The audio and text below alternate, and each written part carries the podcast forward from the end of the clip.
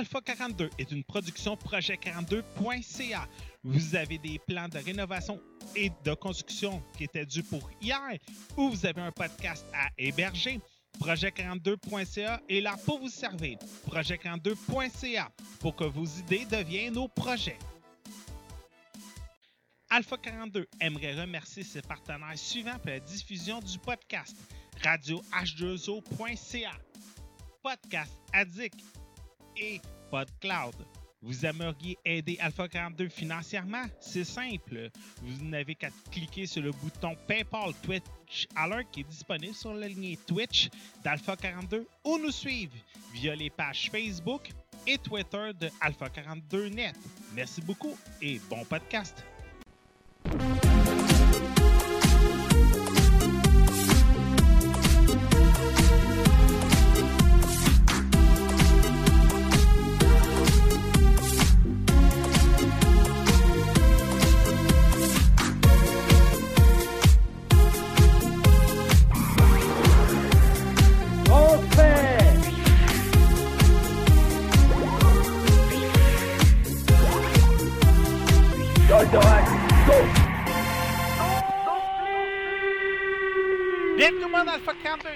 Édition du 5 décembre 2016. J'espère que vous allez bien tout le monde.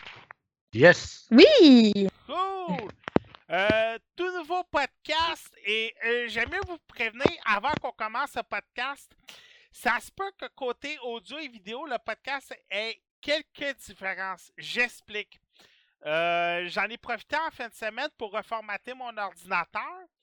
Euh, parce que j'avais le goût d'aller rechercher certains setups côté son, côté vidéo et tout. Et en reformatant mon podcast, j'ai décidé d'installer OBS Studio. Il y en a plusieurs qui m'avaient recommandé le logiciel pour faire le- du streaming. D'habitude, je prenais l'OBS normal, mais là, je prends OBS Studio maintenant. Alors, le temps que je m'adapte, euh, côté image, côté son, euh, OBS Studio coupe la neige, euh, a une meilleure, a plus d'options pour l'image, dont le chat, euh, pour le Twitch et ainsi de suite. Vous allez voir, les, les options vont, vont se graver pendant le podcast. et c'est ça aussi je voulais avoir comme plus d'options. Surtout le chat. Je sais qu'il y en a plusieurs qui me le demandaient pourquoi j'ai pas le chat quand on est en plein stream. Pourtant, le setup était facile à faire. Mais je n'avais toujours pas fait. Fait je voulais juste vous prévenir avant qu'on commence le podcast. Ça se peut qu'il y ait quelques différences côté son et vidéo pour vous. Euh, J'espère que ce ne sera pas désagréable. Donnez-moi juste une chance. De toute façon, ça ne peut pas être pire que tous les autres podcasts qu'on a fait depuis 5 ans. Mettons que côté son, on n'a jamais été euh, garant, malgré que j'ai fait beaucoup de dépenses dans les 5 dernières années. Alors voilà. Bon, pour m'accompagner aujourd'hui, mademoiselle Guica Wonderland, comment allez-vous? Ça va très bien, merci. Euh, C'était quoi tes sujets pour aujourd'hui? Moi, mon sujet pour aujourd'hui, ça va être Dishonored 2. Dishonored 2, cool! Monsieur Mathieu Oui. Prince, comment il va? Bien! C'était quoi ton sujet pour aujourd'hui? Euh, Final Fantasy XV. Nice! Euh, moi, de mon côté, euh, mon film de la semaine, c'était Tes Trois Petits Cochons 2. Euh, J'ai vu beaucoup d'autres films, mais des films qu'on a déjà fait des, des critiques dans le passé. Euh, je me suis endormi sur Suicide Squad. Je vais devoir me la retaper parce que je me suis vraiment endormi dessus. Euh, hier, j'ai vu Moana au cinéma avec mon fils. J'en parlerai un peu plus tard. Un petit shout-out. Erika, Oui, tu vas être contente. Euh, J'avais parlé il y a quelques semaines que je m'avais procuré des bandes dessinées de Marvel chez Panini Comics. Et euh, j'ai reçu Oui. mon colis hier. Euh, samedi, désolé. En passant, ceux qui ont fait des commandes par le Black Friday, Post Canada ont eu 7 millions de colis à livrer en une semaine. Et ils en ont livré le samedi et le dimanche. Et j'en ai la preuve dans mes mains. Ben, une partie de la preuve.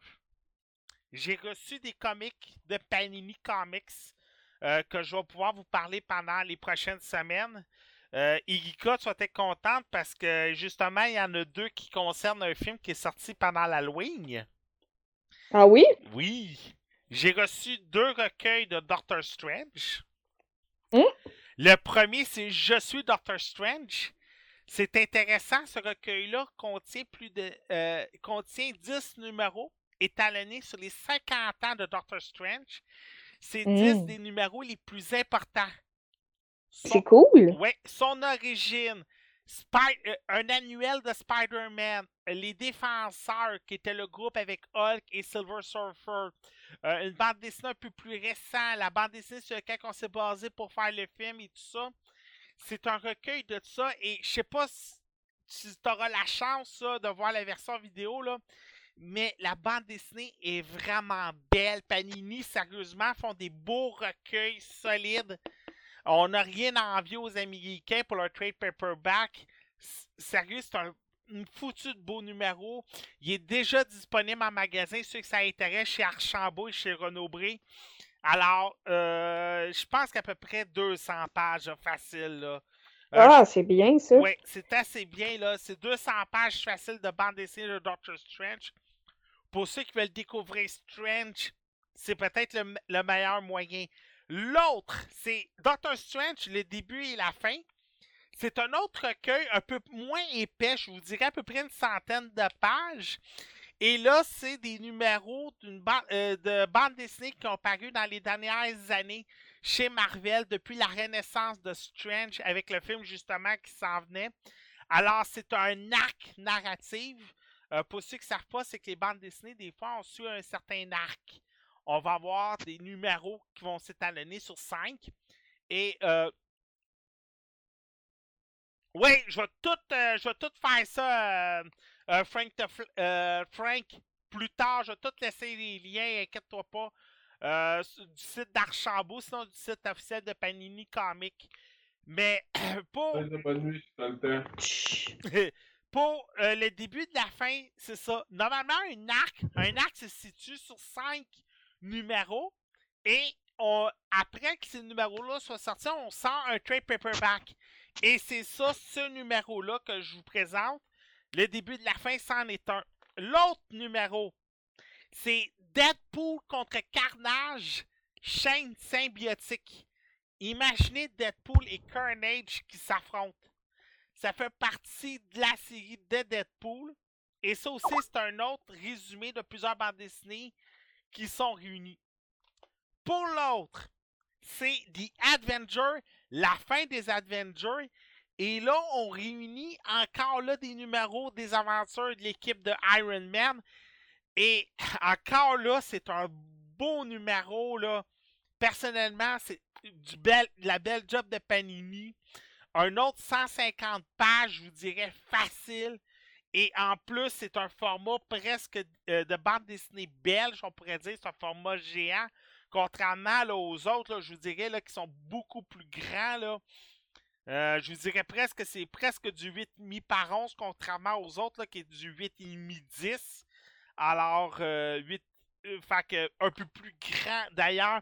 Alors, ces quatre numéros, je vais vous mettre les liens euh, sur euh, la page du podcast. Sinon, vous aurez juste à regarder mes capsules YouTube. Euh, je vais faire des capsules assez régulièrement pour parler de ces numéros-là. Et je vais toujours laisser un lien pour l'achat, autant chez Archambault, Renaud-Bré, ou sinon sur le site officiel de Panini Comics. Monsieur Mathieu Prince, Oui. on va tout de suite commencer avec toi. Oh, ouais. Oui. Final Fantasy. Ouais, ben, au fond, euh, j'imagine que la majorité du monde sache un peu, euh, savent un peu qu'est-ce qui s'est passé au début, que c'était Final Fantasy versus 13, puis blablabla, là. Euh, je vais passer tout ce bout-là euh, rapidement. On peut vous poser des questions si vous voulez en savoir plus. Euh, Final Fantasy 15, au fond, c'est. il y a eu un film qui est sorti dessus qui s'appelle Final Fantasy 15 King's. Euh, sincèrement, l'histoire, au fond, je parler du film un peu avant. Le film commence pendant le prologue du jeu. Mais ça spoil pas du tout, genre, ton histoire, quoi que ce soit. Mais ça te met vraiment comme dans le dans le, le story là, du jeu en tant que tel. Euh, sincèrement, des fois, je, euh, je repense à un peu comment que si je jouerais au jeu sans avoir, ju- euh, sans avoir vu le film, Et je pense que je, je serais un petit peu perdu dans le film, euh, dans le jeu, excusez-moi. T'es pas tout seul à l'avoir dit, hein? Parce que sérieusement, le jeu, tu sais, il est bien correct, tout le kit, mais c'est juste qu'au début, un petit spoiler, c'est comme t'es juste Noctis, puis t'es déjà en voiture. Puis pendant que t'es en voiture, tu te fais appeler disant que la ville est, détruite, tu te le quittes, puis là, tu comprends pas trop grand chose, puis tu vois comme des, petites cinématiques. Puis t'es comme, mais tu sais, c'est- quoi, ils sont fait un euh, invade, ou tu sais, c'est- quoi qui s'est passé, tu comprends pas trop grand chose. Euh, mais en ayant vu le film, tu vois vraiment, sais, le, le, pourquoi c'est arrivé jusqu'à là, puis euh, la raison que ça, ça c'est arrivé en tant que tel. En même temps, aussi avec le film, ça t'explique beaucoup plus euh, les pouvoirs de Noctis, parce qu'au fond, il y a le pouvoir du roi, et qui permet au fond de se téléporter avec l'épée quand il la lance, ou d'avoir des armes qui sont autour de lui qui peut euh, au fond. Euh, donc avec ça, ça te permet vraiment de plus comprendre le jeu. Sincèrement, si vous n'avez pas encore joué au jeu, regardez le film avant de jouer au jeu. Puis sincèrement, le jeu aussi, euh, il- le film, je veux dire, il vaut vraiment la peine quand même d'être vu. C'est un bon film, il y a beaucoup d'action, l'animation est vraiment très bien faite, le kit. Euh, donc j'ai vraiment pas haï le, le film en tant que tel. Euh, le jeu, après ça, tu commences, le gameplay, ils l'ont pas mal modifié comparé à la démo que quand je l'ai faite. Euh, pour le mieux. Je trouve que le- la caméra est pas mal mieux. Le gameplay est plus rapide aussi. Euh, puis tu as plus d'options de ce que tu peux faire aussi dans le, dans, tes- dans le combat en tant que tel. là. De ce côté-là, c'est pas mal le fun. Euh, tu peux euh, faire tes spells, tout le kit. Euh, ça, c'est une affaire aussi que je vais m'en venir. Les spells de dans le jeu, sais, contrairement à tous les autres Final Fantasy que tu peux en avoir comme un- quasiment un milliard ou quoi que ce soit, puis qu'ils étaient plus ou moins forts. Dans Final Fantasy XV, il faut vraiment comme que tu formes en tant que tel. Euh, tu peux en avoir quand même une couple, mais ils sont plus difficiles à avoir. Mais ils sont vraiment très très forts. J'ai une question déjà. Ouais. Est-ce que c'est seulement Noctis, le personnage jouable, ou ouais, c'est- dans le fond, tu peux pas changer avec les quatre gars? Jusqu'à date, c'est juste Noctis, mais ils vont faire des DLC qui vont te permettre de jouer les trois. Puis tu Ah, peux aussi avoir un. DLC qui va te permettre de jouer en multiplayer. Ah, ok. C'est pas, euh, c'est pas déjà sorti, ça? Parce que, me semble, j'ai vu des, des vidéos que tu pouvais le faire. J'ai en tout cas, moi, j'ai pas encore. En tout cas, c'est déjà sorti. euh, en tout cas, je l'ai pas. OK? Je Euh, sais pas s'il est sorti. Fait que c'est supposé d'être avec la Season Pass. Au fond, la Season Pass te donne l'accès au. Tu sais, mettons à Prompto qui est lui avec le, le fusil. Après, ça, il va te donner l'accès, mettons, à Gladius, celui qui est avec la grosse épée. Puis à la fin, avec Ignis, qui est comme le, le sort de stratège au fond du, euh, du groupe un peu. Euh, puis c'est supposé justement de donner l'accès au multiplayer en même temps. Donc, euh, ça devrait pas euh, être le cas en ce moment. là Sinon, après ça, euh, le jeu, c'est que tu te promènes pas mal autour de la map. Au début, j'avais un de mes amis qui, euh, qui me disait Coudon, la map, le monde disait que ça allait être plus gros, mettons Witcher 3, tout le kit. Puis il disait Ah, c'est finalement, c'est pas si gros que ça, c'est petit, tout le kit. Mais c'est que l'affaire, c'est qu'il avait pas compris qu'il était juste bloqué comme dans une infime partie de la map au début parce que c'est le prologue. Euh, quand il a découvert que la map s'ouvrait et qu'il pouvait vraiment se promener n'importe où, là, il a fait OK, la map est vraiment immense.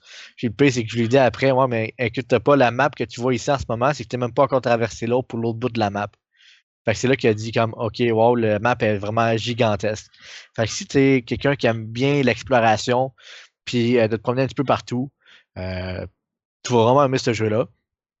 Au niveau comme du lore de Final Fantasy, évidemment, toutes les bonhommes sont toutes là. Puis en même temps, c'est euh, toute la même chose comme avant aussi. Tu sais, mettons les, euh, les cactuars, là. Oui. Euh, Et des fois, tu vas arriver vraiment random. Tu vas, tu vas arriver random dans une forêt, puis tu vas en trouver un. Oh. Puis c'est comme dans le Final Fantasy VIII, au fond. Si tu fais un sort de feu, tu vas le one-shotter. Sauf qu'il est tellement petit, tu le vois pas beaucoup, que si tu l'entends pas, euh, tu risques de te faire one-shotter direct, là. Parce qu'il lance pas- euh, 99 millions d'épines. Ouais, c'est ça. C'est, comme dans, dans, euh, Dans les dans- autres. Ouais, c'est ça. Fait que de ce côté-là, c'est quand même assez le fun. Euh, t'as aussi le mode. T'as plein de petits jeux, euh, de mini-jeux sur le côté que tu peux avoir. Euh, t'as un petit jeu comme de, de pinball que tu peux jouer dans les, euh, dans, dans les dîners, là, où est-ce que tu peux acheter la bouffe, le kit, avoir tes hunts. Mais tu as Ok. aussi euh, la pêche. euh, puis d'autres Ah oui, c'est vrai. J'ai vu du Euh, monde pêcher des immenses poissons. Ouais, ben c'est ça. Sinon, après ça, euh, t'as plusieurs, t'as plusieurs moyens au fond de lever ton bonhomme. T'as, t'as évidemment l'expérience au fond qu'en faisant les quests, puis en tuant des monstres, puis tout, tu vas avoir des, euh, des points d'expérience. Mais c'est pas juste ça qui va te permettre de faire que ton bonhomme va devenir de plus en plus fort. C'est quelque chose que moi, j'ai pas joué à la démo du Sky. Par contre, j'ai joué à la première démo. Puis il n'y avait pas ça, c'est les points d'ascension. Euh, ça, c'est que si, mettons, tu level up, quand tu prends un camp ou tu fais des quests, des fois, tu vas avoir des AP qu'ils appellent, Ascension Point, euh, qui va te permettre de, de monter comme des stats, un tree au fond. Euh, mettons, le Noctis va faire plus mal, il va faire des spells qui vont plus fort, ou de Teamwork qui va comme débloquer des, euh, des link spells au fond avec tes alliés, ou qui va faire que tu vas pouvoir gagner plus de points si, mettons, tu tues un ennemi en faisant un blind strike, au fond, une attaque par derrière. Euh, tu peux comme augmenter la puissance de tes bonhommes ou de, ton groupe en tant que tel avec ces points-là. Euh, quand même, c'est long à pogner, là, parce qu'il faut vraiment comme tu fasses un last hit, puis tu tues avec un, coup par derrière ou avec un warp strike, là, au fond. Euh, de ce côté-là, c'est c'est un petit peu long. Euh, j'ai joué avec le, contre le Behemoth aussi. Ça, ça j'ai trouvé ça un petit peu plate, au fond, que le Behemoth soit aussi facile que ça, mais j'imagine qu'il va sûrement en avoir un deuxième ou un troisième. J'espère en tout cas plus tard, là, parce que en tant que tel, des gros boss, il y en a eu deux ou trois jusqu'à date. Je suis rendu juste au chapitre 5, là, j'ai joué une vingtaine d'heures, j'ai pas joué tant que ça encore. Euh, Puis les- il y a des boss fights, sérieusement, que c'est vraiment euh, bien fait. C'est scénarisé, puis euh, tu as vraiment des, une manière de réussir à faire le boss. faut que tu watch strike, mettons, au bon moment, à la bonne place.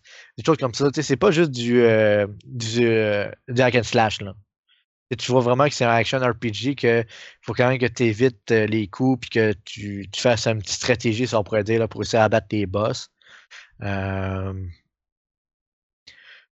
De ce côté-là, c'est pas mal ça. Après ça, tu as au niveau des graphiques. Euh, je sais pas si tu as lu un peu, Pat, euh, version PS4 vers la PS4 Pro. Ah oui! Euh, au fond, quand tu joues avec la PS4, tu à comme 30 FPS à peu près, puis de temps en temps, quand c'est rarement, je te dirais, là, ça drop un peu. Mais tu sais, c'est pas la fin du monde, puis je suis habitué avec euh, d'avoir une bonne ordi puis tout, puis ça m'a pas trop dérangé, même si les FPS droppaient un peu. Mais, qu'est-ce qui arrive, quand tu joues avec une PS4 Pro, c'est que tu es rendu avec deux modes de détail. Tu as le mode euh, 4K, tu as le mode au fond light, qui appelle. Le mode light, c'est la même chose que la PS4 normale, qui va faire que tu fais peut-être vraiment à 30 FPS stable en tout temps, que ça va comme jamais dropper.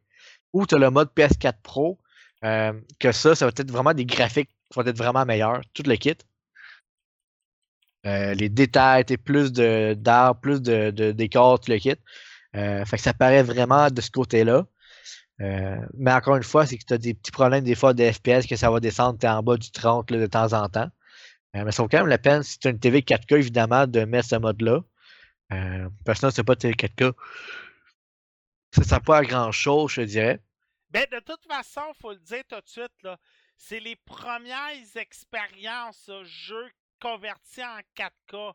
Fait qu'il faut leur donner une chance. Puis les machines, comme j'avais expliqué pour la Xbox euh, One S, euh, les setups, il faut que tu les fait toi-même. Fait que les consoles, on dirait qu'ils sont pas encore assez intelligentes pour ça. Fait que je m'attends qu'avec la Scorpio, puis dans les semaines puis les mois à venir, ça va changer.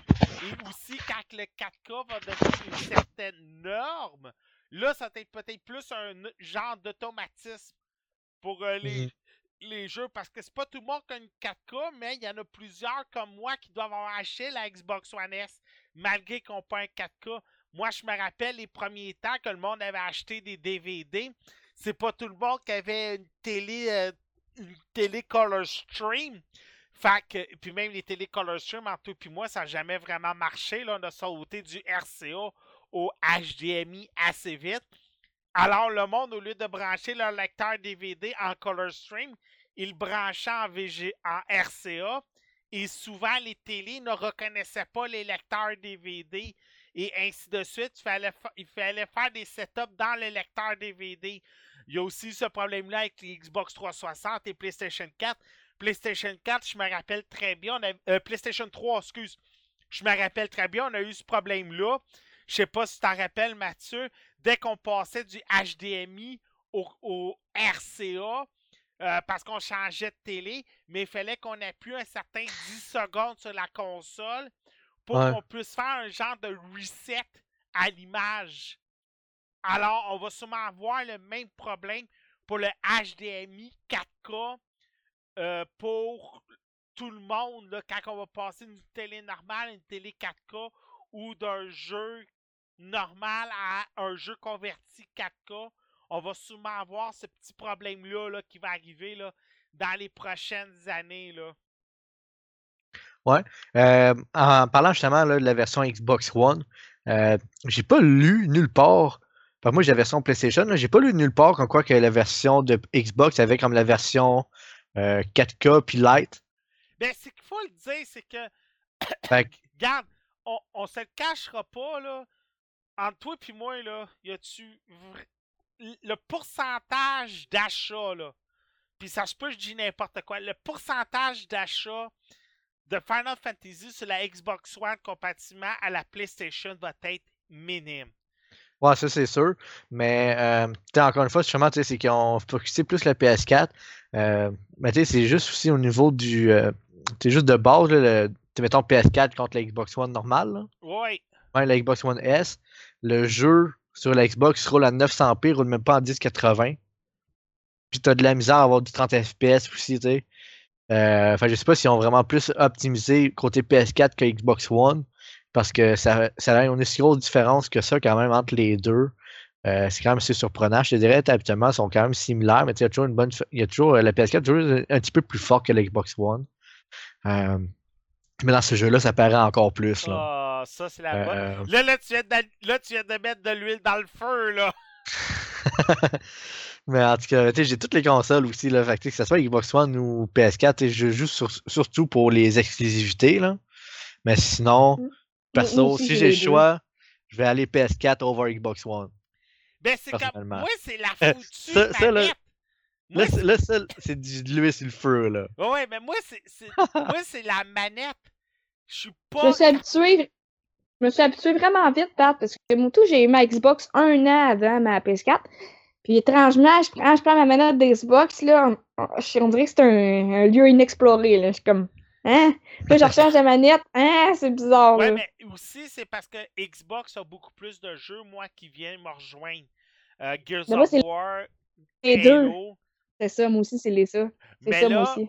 avec tous le- les jeux qu'on nous a annoncés hier, C'est ça. mais ce que je comprends pas, c'est que hier, un, un petit aparté à propos du PlayStation Experience, parce qu'en fin de semaine, c'est le PlayStation Experience à Anaheim, et on nous a annoncé Marvel vs. Capcom sur Mhm. PlayStation puis sur Xbox.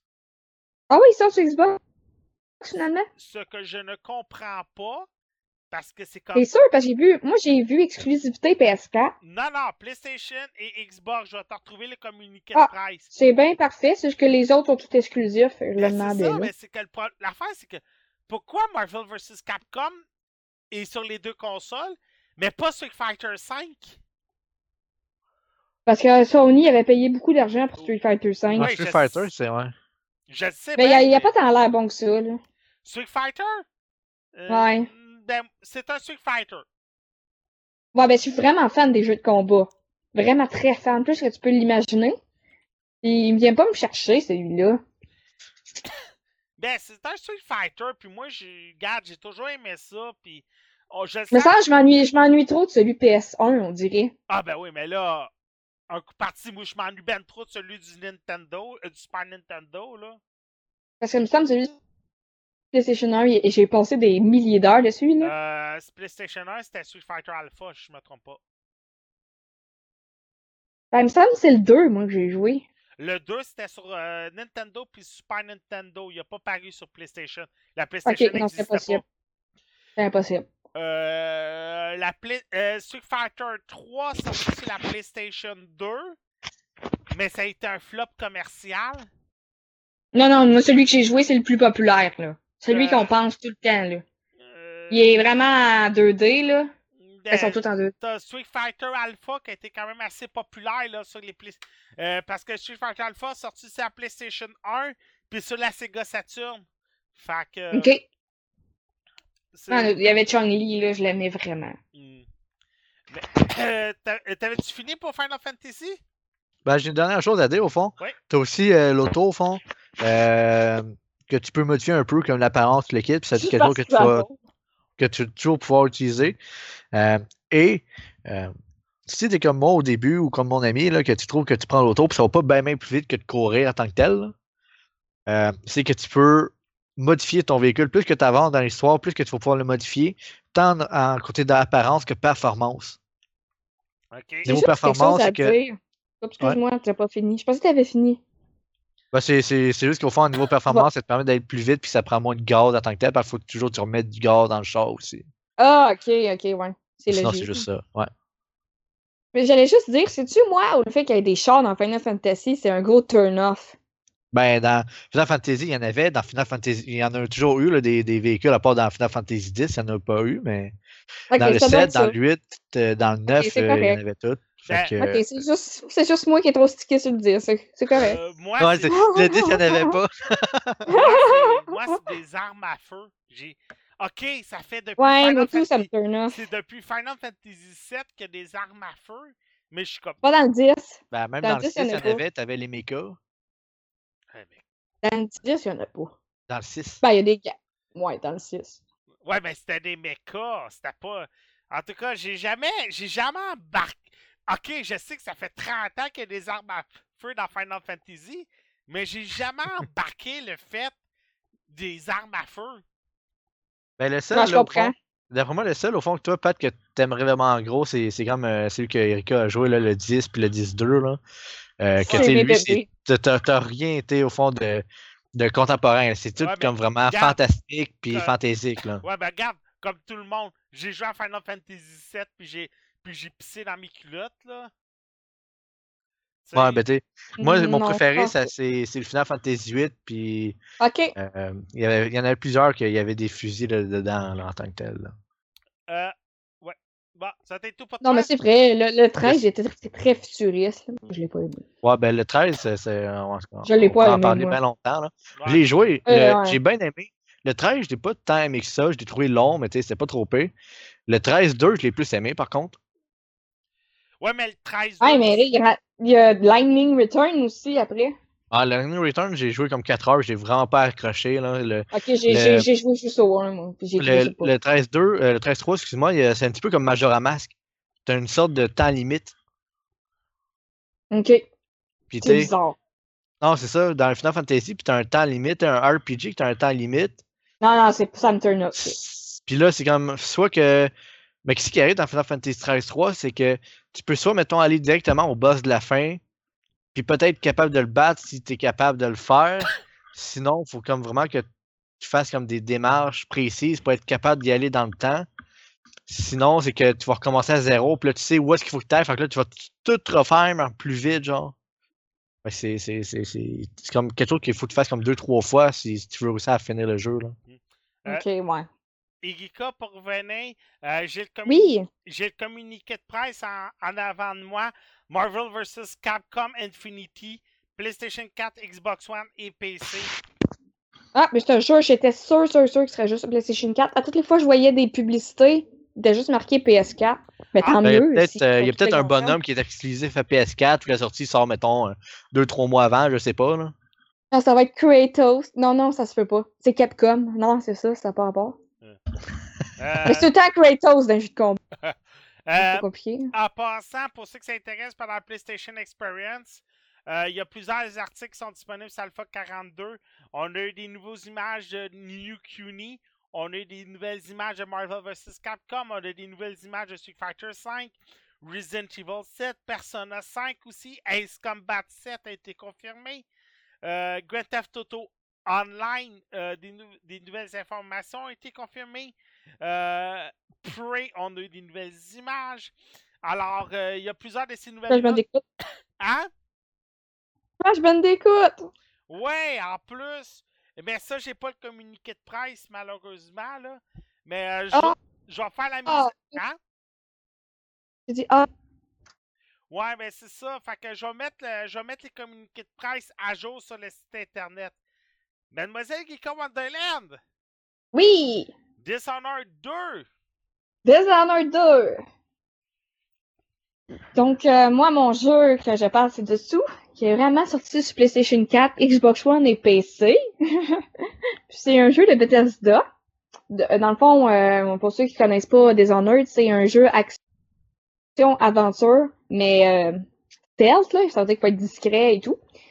Donc, euh, ce jeu-là, il est sorti le 11 novembre 2016, et je pense que ce mois-ci, il a été trois fois en rabais, là. Donc, euh, je pense que si vous avez manqué tous ces deals-là, c'est un petit peu plate parce qu'il était vraiment à bas prix, même dans les magasins. Parce que là, il est 80 euh, Parce que dans le fond, tous les jeux sortent SP là de toute façon. Le Dishonored 2, dans le fond, se passe 15 ans après le premier. On retrouve les personnages principaux du premier, c'est-à-dire euh, le gars qu'on fait bouger dans le 1, mais malheureusement, j'ai oublié son nom. Pas de problème. Je- C'est un nom qui ressemble, qui finit en O. Donc, euh, puis, il y a Emily, qui était une petite fille dans le 1, mais là, tu es rendue une grande fille dans le 2. Après que son père ait euh, rendu, euh, a montré c'était qui les vrais criminels dans le 1, sa fille Emily a pu monter sur le trône. Donc, c'est là que le jeu part. Ça, il célèbre l'anniversaire de la mort de la mère de Emily. Ben, quand je parle de célébrer, euh, c'est pas la grosse fête, c'est juste les autres, euh, les ducs des d'autres places viennent euh, souhaiter leur sympathie à, à Emily, parce que dans le fond, c'est elle qui est sur le trône, parce que sa mère est décédée, comme je disais, c'est ça. Mais là, elle a des invités qu'elle connaissait pas vraiment. Ils disent Bonjour, Émilie. Fait que là, comme OK, bonjour, condoléances à votre mère. Mais j'ai une invitée spéciale. Quand, elle ouvre, quand il ouvre la porte, ça se trouve être la tante d'Émilie. Fait que là, elle savait même pas qu'elle avait une tante, que, ben, sa mère avait une sœur, elle le savait même pas. Fait là, elle était surprise. Elle était Ah, ben, la tante de ma sœur peut rester au palais. Elle la regarde, elle dit Non, non, c'est mon palais. Fait que là, elle dit Non, c'est mon palais. En tout cas, là, chicanent. Puis, elle, euh, elle arrive avec ses hommes et elle tue tout le monde dans le palais. Et là, Émilie et le père, ils viennent pour l'en empêcher. Et là, tu as le choix. Choisis Émilie ou le père. Donc, moi, pour faire changement, que dans 1, tu es obligé de jouer le père, j'ai joué Émilie. Donc là, l'histoire que je vais vous raconter, ça va être avec Émilie. Donc, la tante d'Émilie transforme le père en roche. Puis, Ok. Emilia se fait assommer. Emilia se fait assommer. Mais elle sait pas pourquoi, là, comment elle a fait pour le transformer en roche. C'est pas tout le monde qui peut faire ça, là. Fait que c'est vraiment surprise. Finalement, elle est enfermée dans une chambre et elle réussit à s'enfuir parce qu'elle a vraiment des, des skills déjà, là, en, en- furtivité. Son père avait appris à se battre à l'épée. Fait que là, elle a vraiment réussi à s'enfuir du château et euh, trouver euh, quelqu'un de confiance. Puis, quand elle s'endort, elle, elle fait comme un rêve, mais c'est un homme qu'on voit aussi dans le 1 qui lui propose des pouvoirs. Vous allez dire oui ou non. Dépendamment de ce que vous allez répondre, l'histoire change. Ben, le gameplay change. Donc, vous pouvez dire oui pour avoir des pouvoirs, ce que moi j'ai fait personnellement, et dire non. Si vous dites non, le jeu est juste- plus dur, là. Puis, euh, ben, pour les trophées Hunter, ou, ça donne un trophée à la fin. Ok. Mais bon, moi, j'ai pris des pouvoirs. Les pouvoirs sont quand même intéressants. Pour vrai, c'est comme euh, une téléportation. Euh, euh, la vision nocturne, tu peux, dans le fond, tu peux voir mieux dans le noir, puis tu peux même voir les ennemis à travers des murs. Puis aussi, j'ai mon autre pouvoir que j'ai présentement, c'est me, je peux me cloner. Fait que là, quand les, ennemis te- voient le clone, ben, ils vont l'attaquer. Attends, tu peux te cloner? T'envoies Wow. ton clone. C'est comme t'envoies un clone de toi. Fait que là, les ennemis, à place de t'attaquer toi, ils vont attaquer lui. Fait que tu peux passer furtivement. Ok. Besoin, tu sais, parce que dans le fond, ce genre de jeu-là, tu peux pas 1v5 facilement. À moins que tu sois euh, vraiment équipé pour. Ah non, oublie ça. C'est le genre de jeu que tu passes par en arrière et tu leur tranches la gorge ou tu décides de les endormir. Ouais, ouais, oui, je me rappelle dans le 1, ce que j'aimais bien, moi, c'est de faire les invasions de rats. Tu pouvais Ouais. faire, tu peux envoyer des rats en quantité industrielle. Là. ouais, il y en a encore dans Il y le avait ça, puis euh, il y avait la fertilité. Tu pouvais te, te faufiler d'un bord puis de l'autre comme un shadow. Ouais, ouais. Ça va être un pouvoir, là. Ben, moi, je sais que je viens de voir là, l'attaque des guêpes dans la version vidéo. Euh, fait que ça, ça a l'air quand même assez intéressant, là. Ouais, les guêpes sont vraiment fortes. Moi, je l'ai pas encore, là, le pouvoir. OK. Dans le fond, euh, comme dans le 1, il y a des runes à trouver avec ton cœur, là. Si vous avez déjà joué. Dans le fond, vous avez, un cœur humain dans les mains, puis c'est une boussole. là. Je sais comment dégueulasse, là, mais bon, c'est 18 ans plus. Puis euh, quand vous ramassez les runes que le cœur vous a aidé à trouver, vous pouvez upgrader votre personnage. Parce que dans celui-là, contrairement au premier, il y a un arbre des compétences. Puis plus que tu trouves des runes, ben là, tu boostes ton arbre des compétences. Tu peux booster tes pouvoirs, les rendre plus forts. Donc ça, ça a un petit côté RPG, mais c'est pas un RPG, mais. Puis j'avais, je voulais vous dire qu'entre les deux personnages que vous choisissez, les pouvoirs sont pas pareils. Les attitudes non plus sont pas pareilles. Je pense que la fille était plus forte à l'épée. Je pense que la fille est plus forte à l'épée que le gars. Mais bon, je pourrais pas le dire à 100% parce que j'ai vraiment pris la fille, là. Ben, c'est qu'il faut. Mais tu sais, ça donne un... Ça m'étonnerait pas parce qu'il faut que chaque personnage ait son avantage.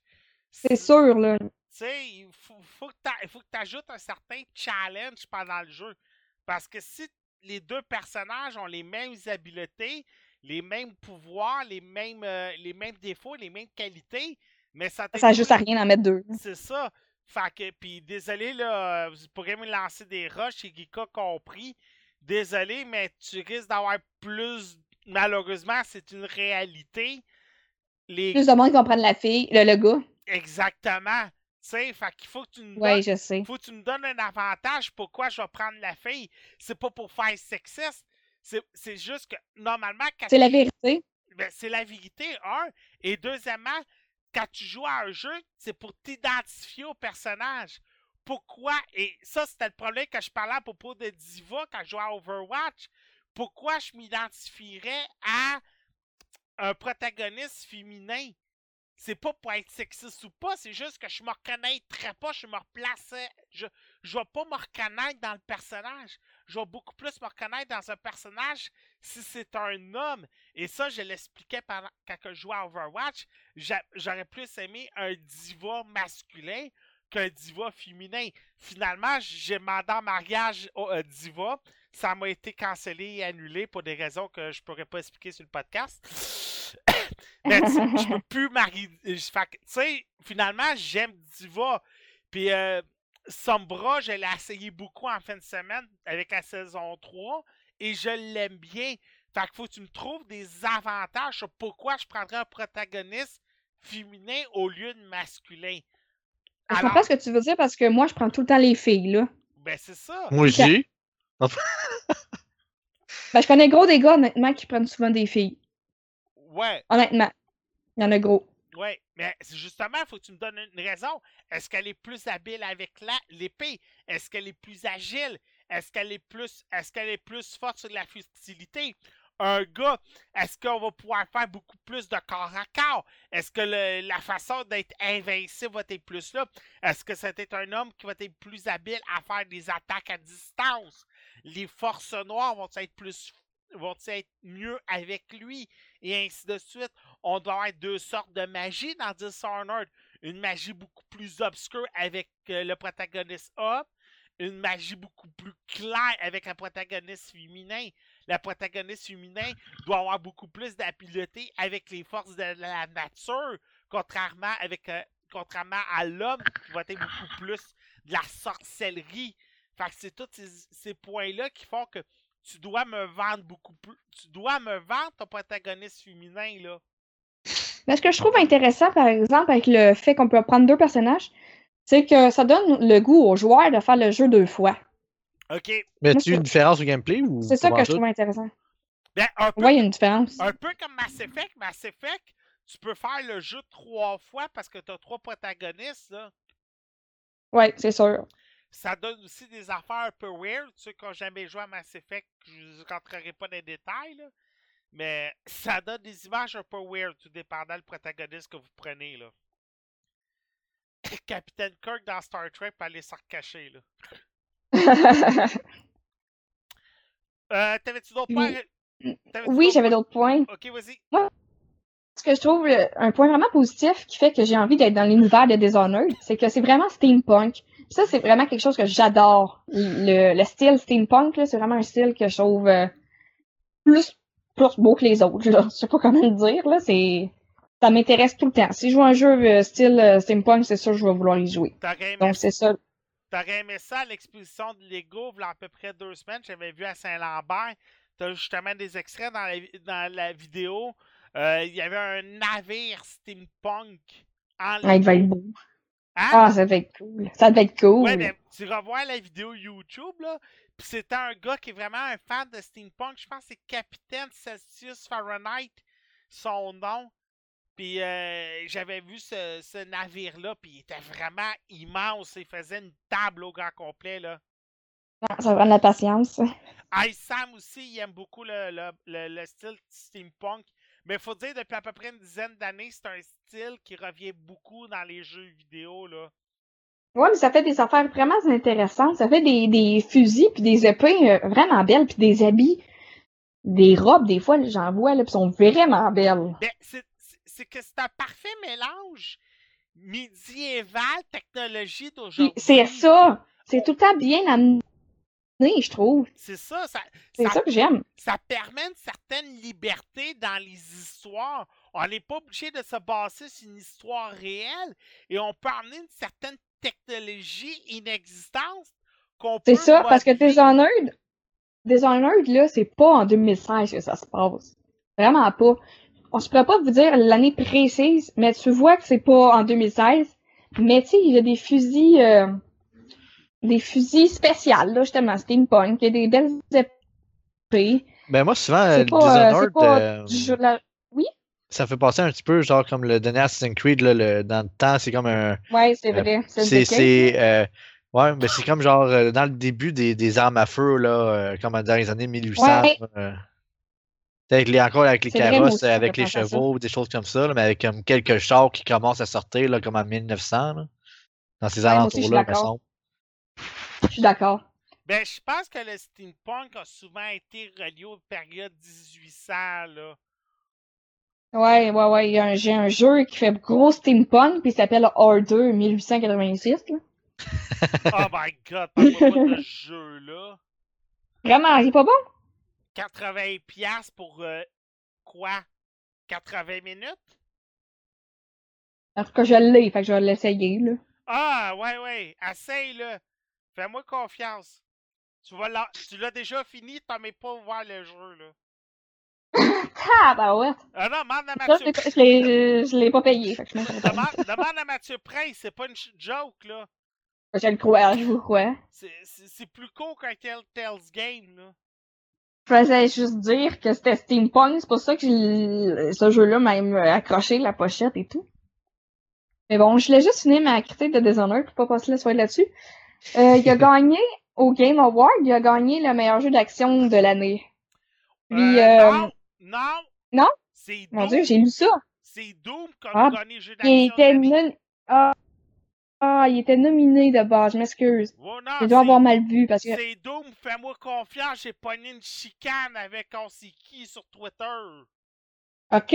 Ah, je pensais vraiment que ça Dishonored, je m'excuse. Non, c'est qu'il y en a plusieurs qui comprennent pas pourquoi que Doom puis Overwatch ont remporté des prix, puis c'est comme Doom meilleur jeu d'action. Il y a même pas de scénario. Ben justement, Colin, c'est ça qui est le fun. Un jeu qui réussit à t'embarquer, pas de scénario. Puis Doom, ce Doom-là était vraiment la renaissance. Le jeu, il est vraiment super. euh, côté action, côté graphisme, c'est c'est vraiment écœurant. J'avais le goût de. J'en retrouvais un vieux Doom comme quand j'étais jeune, désolé, mais avec le graphisme d'aujourd'hui. Doom Ah, parce awesome. Ouais, ben Doom 3, j'ai pas aimé parce qu'il y avait beaucoup trop de scénarios, beaucoup trop d'histoires. Alors j'avais le goût de retrouver un vieux Doom. Et le mode arcade est un mode qui est beaucoup, beaucoup fait parler. Justement, au Boxing Day, le Doom. euh, le Do- euh, Doom a été très populaire au Boxing Day parce qu'il tombait à 29 à 29,99. Et il y en a Ben, moi, il était 24. 24 quand je l'ai acheté. Je l'ai acheté au Black Friday, justement, à 24. Et euh, il y en a plusieurs qui ont comme découvert le jeu-là parce qu'ils se disaient ben là, un Doom à 80$, ça vaut pas la peine.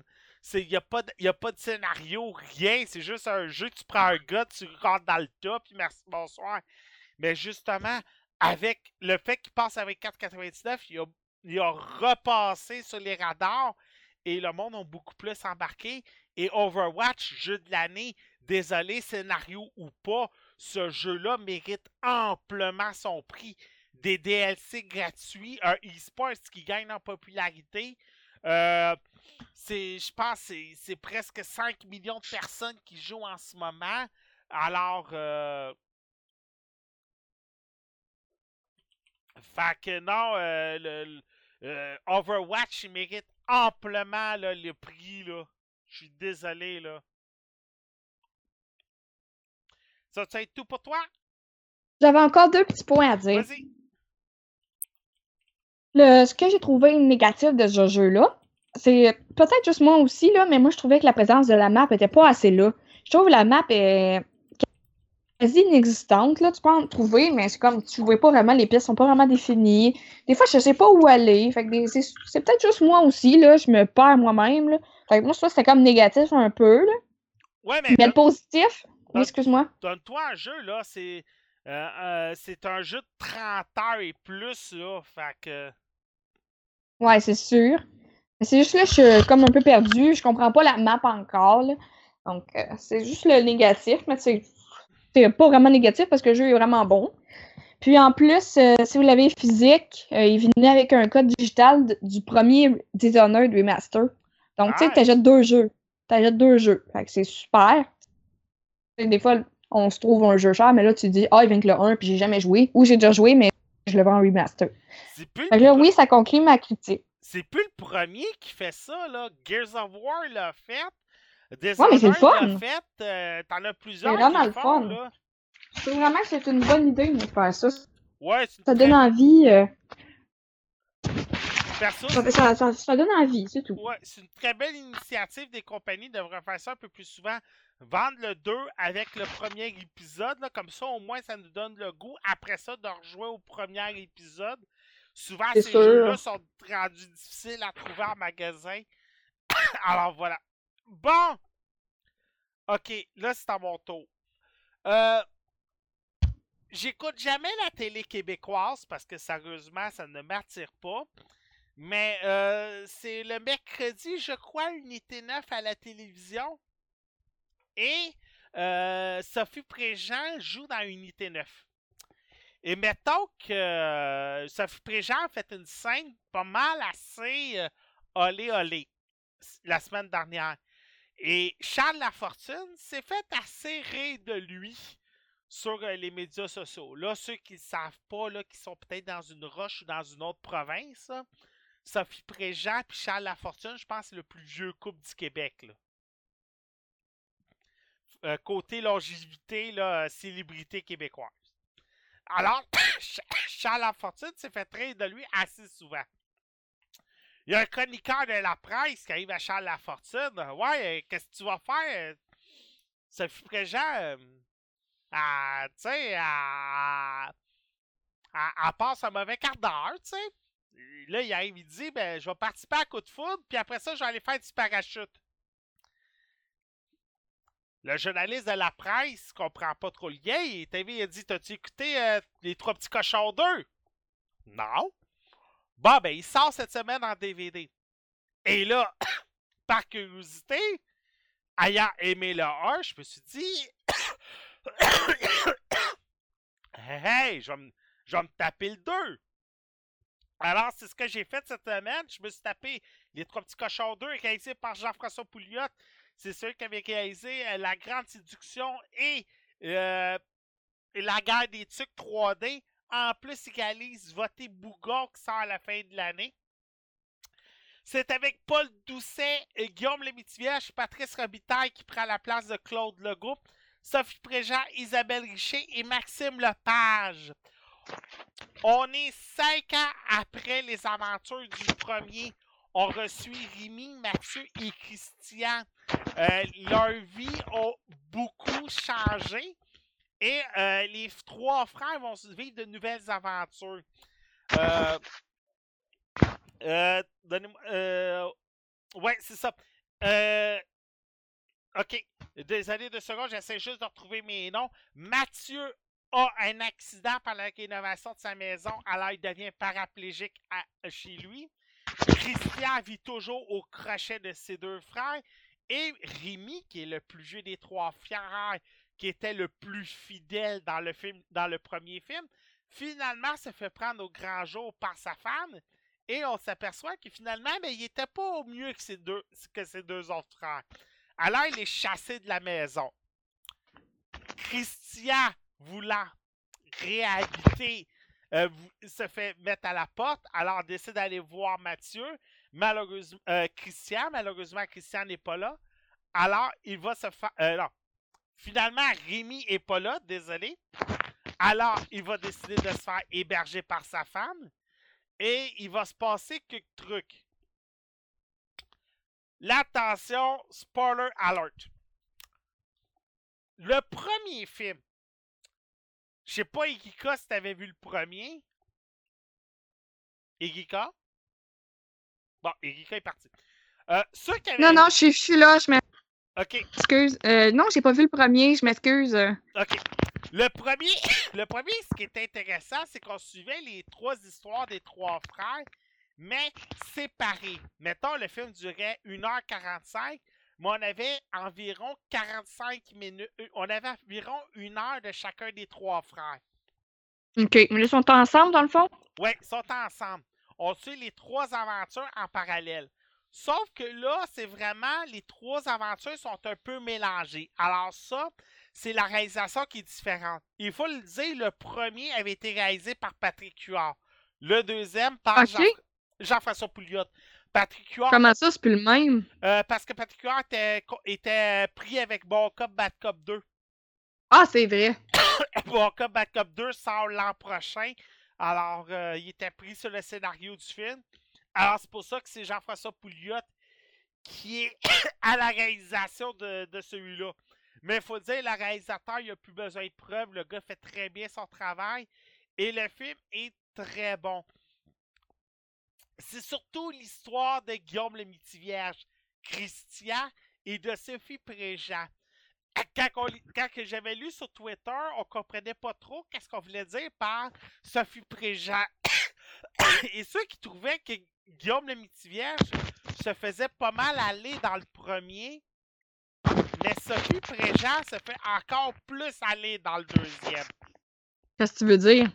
Euh, ben, mettons que Sophie Préjean, à part des scènes au lit, elle fait pas grand-chose dans le film. Ah, ok.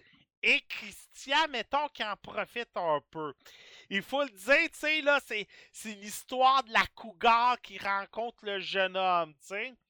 Euh, Rémi, lui, comme qu'on sait dans le premier, avait avoué son homosexualité à la fin du film. Et là, vu qu'il se fait prendre par sa femme, décide de vivre pleinement de sa sexualité homosexuelle.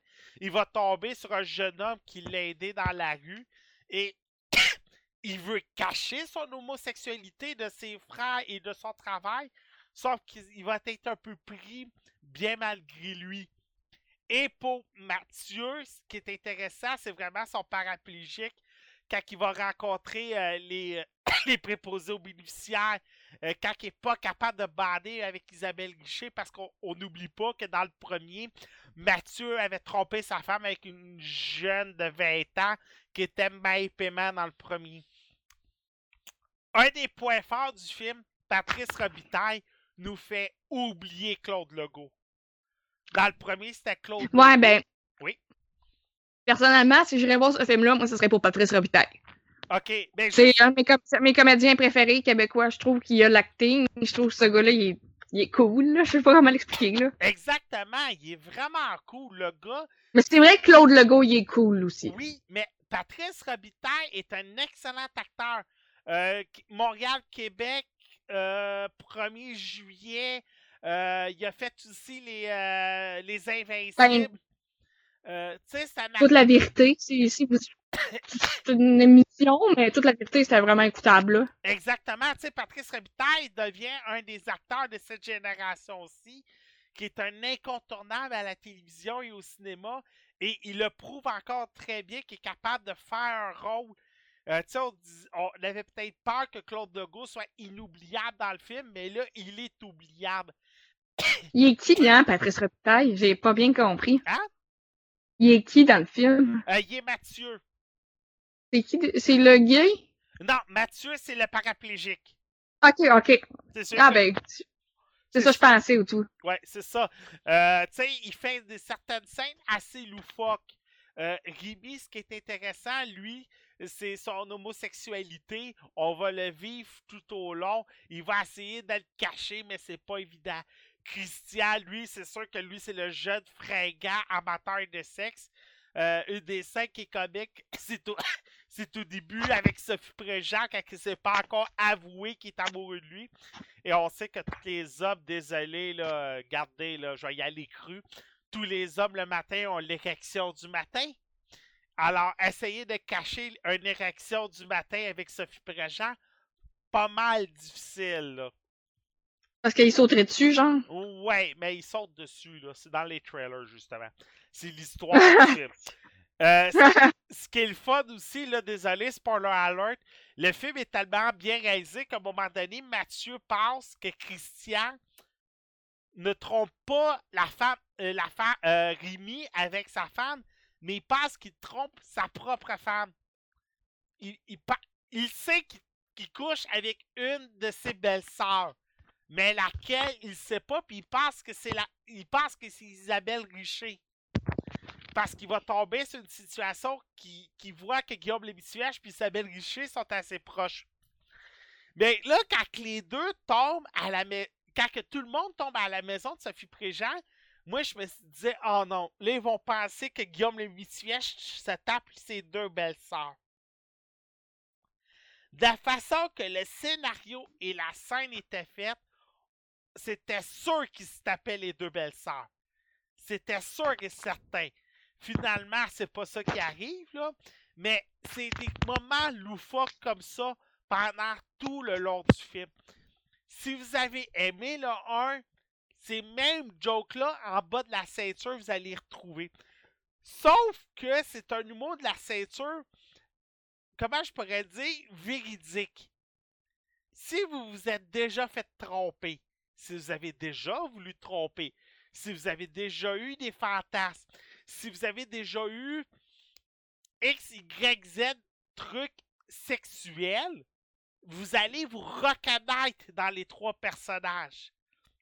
Et c'est là peut-être la force des fois des films québécois, malgré que je suis pas le plus grand fan de cinéma québécois, c'est que vu justement c'est des films homemade, on se reconnaît des fois dans les personnages, dans leurs véhicules, dans leurs aventures. Et c'est là, tu sais, des fois, on se replace dans certains personnages. On se replace dans Rémi quand il se fait chasser de chez lui par sa femme. On se replace dans le corps de Christian. que on a déjà tout fantasmé sur la blonde de notre frère ou sur, euh, ou sur la blonde de notre cousin, tu sais. On, on est Mathieu, qu'on a toujours fantasmé sur une infirmière. On, on est Rémi. Bon, je sais que c'est peut-être pas tout le monde, mais tu sais, on est Rémi que des fois, euh, une pipe, là, c'est-tu mieux une pipe d'un homme ou, le- ou par une femme? Tu sais? C'est-tu mieux de même? Et ça, c'est vraiment une joke qui est dans le film. C'est-tu mieux une pipe par un homme ou par une femme? C'est-tu mieux, c'est-tu mieux coucher avec un homme ou une femme? C'est-tu mieux. si- on ça serait quoi de coucher avec sa belle-sœur? Comment, comment qu'on réagirait? Ça serait quoi de coucher avec une fille de 49 ans? Et ainsi de suite. Fait que c'est toutes ces questions-là qui viennent dans le film. Et c'est là que le film est intéressant et on amène un certain humour qui est pas vulgaire, qui est pas pipi caca poêle d'un enfant, parce qu'on sait que des fois, des films de cul, Van Wilder, American Pie et ainsi de suite, on en a vu plusieurs Ouais. américains, et des fois, les jokes étaient très en bas de la ceinture, et des fois, c'était pas un humour intelligent, mais là, Trois Petits Cochons, c'est un humour qui est intelligent, qui est réaliste, qui est véridique, et ça passe un peu mieux, là. Personnellement, j'ai beaucoup plus aimé ça que ben d'autres films américains qui auraient eu le même sujet, là.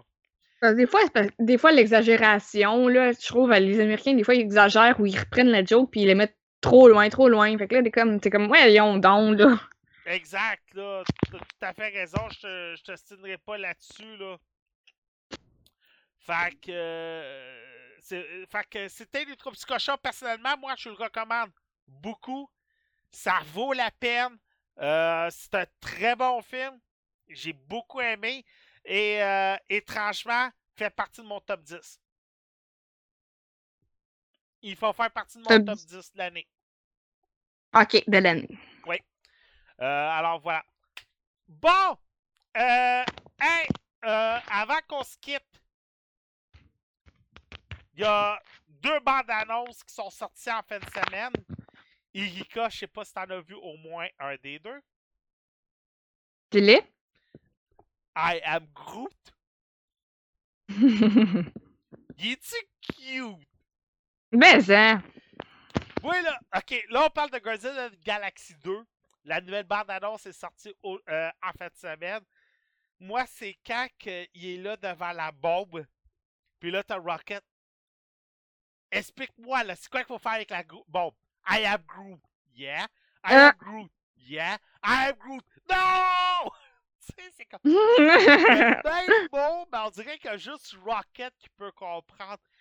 ben, c'est le seul, justement, qui comprend. Rocket le comprend, c'est prouvé, là. Oui. Et euh, écoute, il est trop cute. Ben oui. Il est trop cute. C'est quand il ramasse l'autre dans la sur la, une passerelle avec ses bras puis qu'il le retouche. Mais ceux qui disent Ah, là Disney va aller chercher euh, plus d'enfants avec, I am, avec Baby Groot. Euh, désolé, c'est que spoiler alert, il va grandir dans le film. Ben là, méchant spoiler. Mais c'est quand même qu'ils savent pas, ça, Erika. Ben, parce qu'il y a du monde qui disent qu'ils aiment Marvel, mais qui aiment pas Marvel, là, je pense. Tu sais. Euh... C'est un arbre, ça pousse, je m'excuse. ah ouais. Fait des choses. C'est un Ouais. arbre magique en plus. Personnellement, j'ai adoré ce qu'on nous a montré, surtout la grosse pieuvre qui affronte au début du trailer. Personnellement, ça, j'ai trippé mes reines. Ben, c'est sûr qu'il va être là, quand ouais, the Galaxy 2. Le 1 était vraiment bon. Autre, euh, tu vois, même Sam, il dit que c'est logique qu'un arbre grandit. ben, regarde, Euh, c'est logique, hein? Trailer qu'on nous a sorti, le nouveau de Mommy. Non, ça, je suis pas dedans. Ça, t'es pas dedans, hein? Excuse si je te fais de la Oh, peine, là, mais. Ben, Pas Tom Cruise à passant, là. C'est vraiment pas Tom Cruise le problème. C'est ce qu'ils nous ont montré que j'ai pas aimé, là. non, moi Désolée, non plus. Étrangement, j'ai pas aimé ce qu'on nous a Je m'attendais vraiment, je m'attendais vraiment à être hype. Je m'attendais vraiment à avoir hâte. Mais j'ai vu le trailer, l'affaire de l'avion. La scène était beaucoup trop longue, ce qu'ils nous ont montré dans le trailer. C'est juste moi qui est chialeuse, là. Mais moi, je me déplu. J'étais déçue, même. je, je suis totalement de ton côté. Euh, la scène, de- moi je m'attendais à avoir beaucoup plus d'action, mais on nous explique tout le cheminement de Tom Cruise, comment il est devenu, désolé, immortel. Fait que c'est comme, ok, il fallait qu'on nous explique comment que Tom Cruise n'allait pas mourir pour une fois dans un film, parce que Tom Cruise ne meurt jamais dans ses films. Ah non, c'est sûr. Que- Regarde, c'est possible, il y en a 10, tu sais. Fait qu'on sait bien qu'il meurt pas. Euh, ben, c'est comme James Bond. Hey, qu'on n'a pas le spoiler de James Bond. Il meurt pas! tu sais. Mais je trouvais que la bande-annonce, il, il me prenait euh, peut-être trop par la main. C'est comme, j'ai l'impression d'avoir vu le film. là. Ouais, mais ça, ça arrive souvent. Mais moi, c'est pas ce qui me dérange le plus. Euh, c'est quoi j'ai vu en fin de semaine? mon nom plus, c'est juste que le Ah! gars était peut-être. C'est Regarde, pas le contenu, là. c'est comme euh, les Schtroumpfs. La nouvelle bande-annonce Oui, des Schtroumpfs. C'est vrai. C'est vrai. J'ai vu le film au complet. Oh my god! Comment ne pas voir. Elle était longue, hein? Elle était longue. Ah! Parce qu'en Là, fait, ben, j'ai vu qu'elle allait pas avoir d'humain. En tout cas, on, on est confirmé qu'il n'y a pas d'humain dans le film. ben, Gar- euh, Gargamel. Ouais, mais il y a en animation. Ouais. mais ça je on revient que côté CJI. Mais perso, là, ouh. Ça va être pour Zach. Parce que j'ai été voir Moana en fin de semaine. euh, que j'ai adoré. Ok, c'est ça, je m'attendais. de ta- Oui, euh, juste peut-être un peu trop de chansons au début. Oh mon dieu. Moi, je serais peut-être pas capable de l'écouter à cause de ça. Euh, Il y a beaucoup trop de chansons, mais les, ch- les chansons sont entraînantes. Ouais, mais. Ouais. Je sais pas, pour vrai. les Frozen, je trouvais qu'il y avait trop de chansons, puis Ah, j'ai mais là, c'est pire que Frozen, là. Non, c'est ça. Je vais peut-être décrocher. Je vais peut-être avancer le film, là, je sais pas. Mais euh, Il y avait la version super cute, le film. en, par- en parlant. The Rock chante, The Rock? Oui, il chante. Ben là, faut que je l'écoute, ça. Euh, de toute façon, va sur Spotify, t'as la, bande- t'as la trame sonore. Alors, euh, en passant, j'ai vu pour la première fois en format GA cinéma la bande annonce de La Belle et la Bête. Oh my god. Le poêle te montait, là. Écoute, là, j'étais plus capable, là. J'étais comme, oh, recule! Recule! Je voulais tranquille, le recul, là. J'étais comme, ah oui! Non, mais c'est vrai, les bandes annonces euh, au cinéma, c'est pas pareil que devant son ordi. Ah, ouais, ouais. Et euh, j'ai vu Rogue One en plus. Et j'ai Oh, j'ai réussi à convaincre Zachary d'aller le voir. d'aller le voir quand j'ai demandé. Et Zachary était là. Euh, Zachary était comme Ah, c'est c'est Dark Vader! C'est Star Wars, papa! Wow! Il y Ben a des... c'est sûr. Hein? Sans, sans Darth Vader, c'est pas Star Wars, là. Écoute, c'est mon préféré, hein. Fait que... ouais. Et ah, regarde, j'ai réussi à conquérir mon fils, alors je vais Fait que dans le fun, il va voir, il va voir Darth Vader, là. Alors, euh, j'ai réussi à convaincre euh, Zachary d'aller voir Star Wars. Tout fier de moi. Alors, Yes. ouais, assez, assez content. Fait que Star Wars. En passant, euh, il devait pas avoir d'autres podcasts à part celui de la semaine prochaine pour les semaines à venir. Malheureusement, pour des circonstances hors de notre contrôle, il va quand même avoir deux podcasts qui vont s'en venir. La semaine prochaine, on n'a pas le choix. Hein, Mathieu? Oui. Last Guardian la, semaine- la semaine prochaine. Oui. Dead Rising 4 la semaine prochaine Oui. également. Ah ouais? Ouais, J'en ai ça, manqué un bout, là. euh, ça, c'est. euh, Ben là. Olivier Anctil va nous en parler la semaine prochaine. Ah ouais, Olivier Anctil, il game. Ouais, parce que. J'ai jamais vu faire de critique de jeu. Euh, ben, ça l'aide parce que, tu sais, j'étais supposé d'y laisser Girls of War 4. Finalement, je C'est un très bon jeu en passant. finalement, je l'ai pris.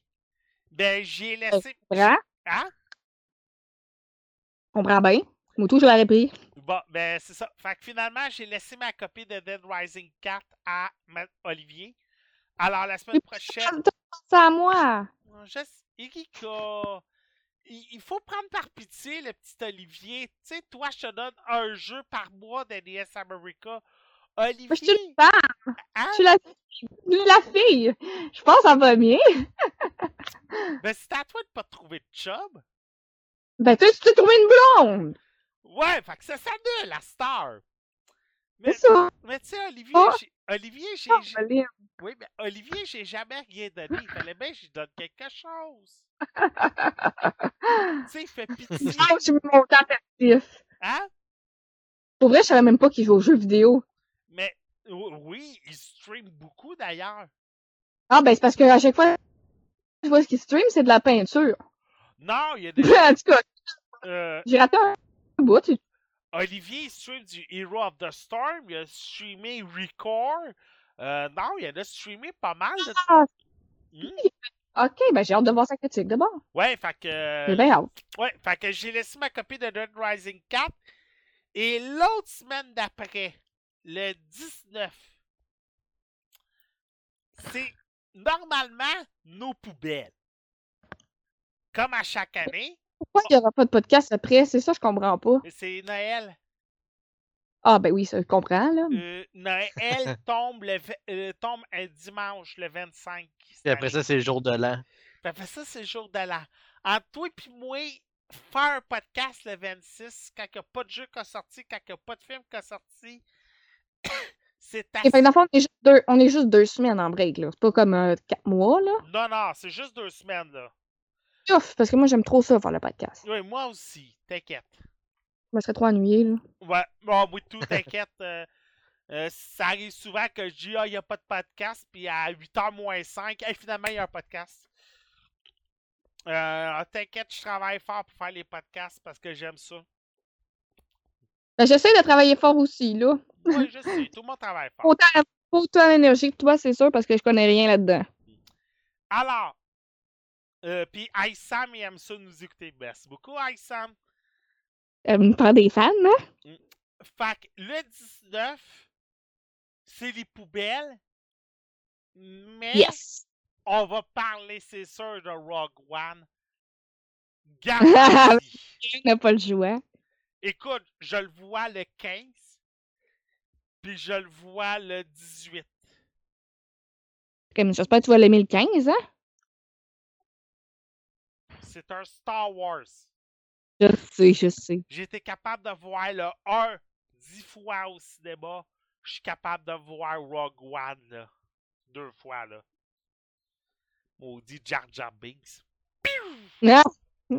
Sais-tu qu'est-ce qu'elle fun au début de Rogue One? Ils font exploser la planète de Jar Jar Binks. Non, je l'aime de Jar Binks.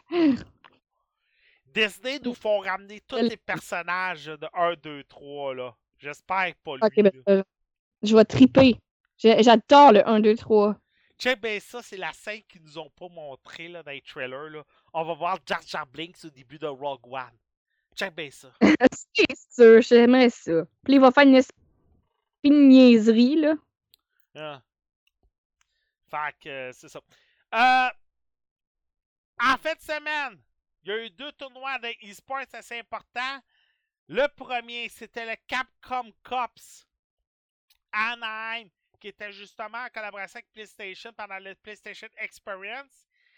Et c'est la première fois de l'histoire qu'il n'y avait pas de Japonais en finale de Street Fighter.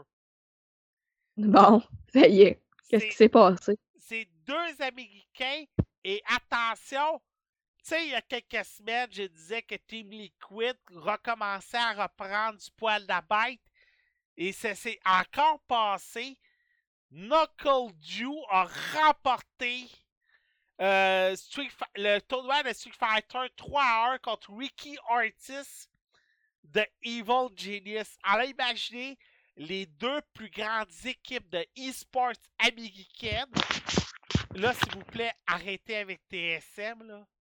Evil Genius puis Team Liquid ont des, ont des équipes et des joueurs dans toutes les compétitions.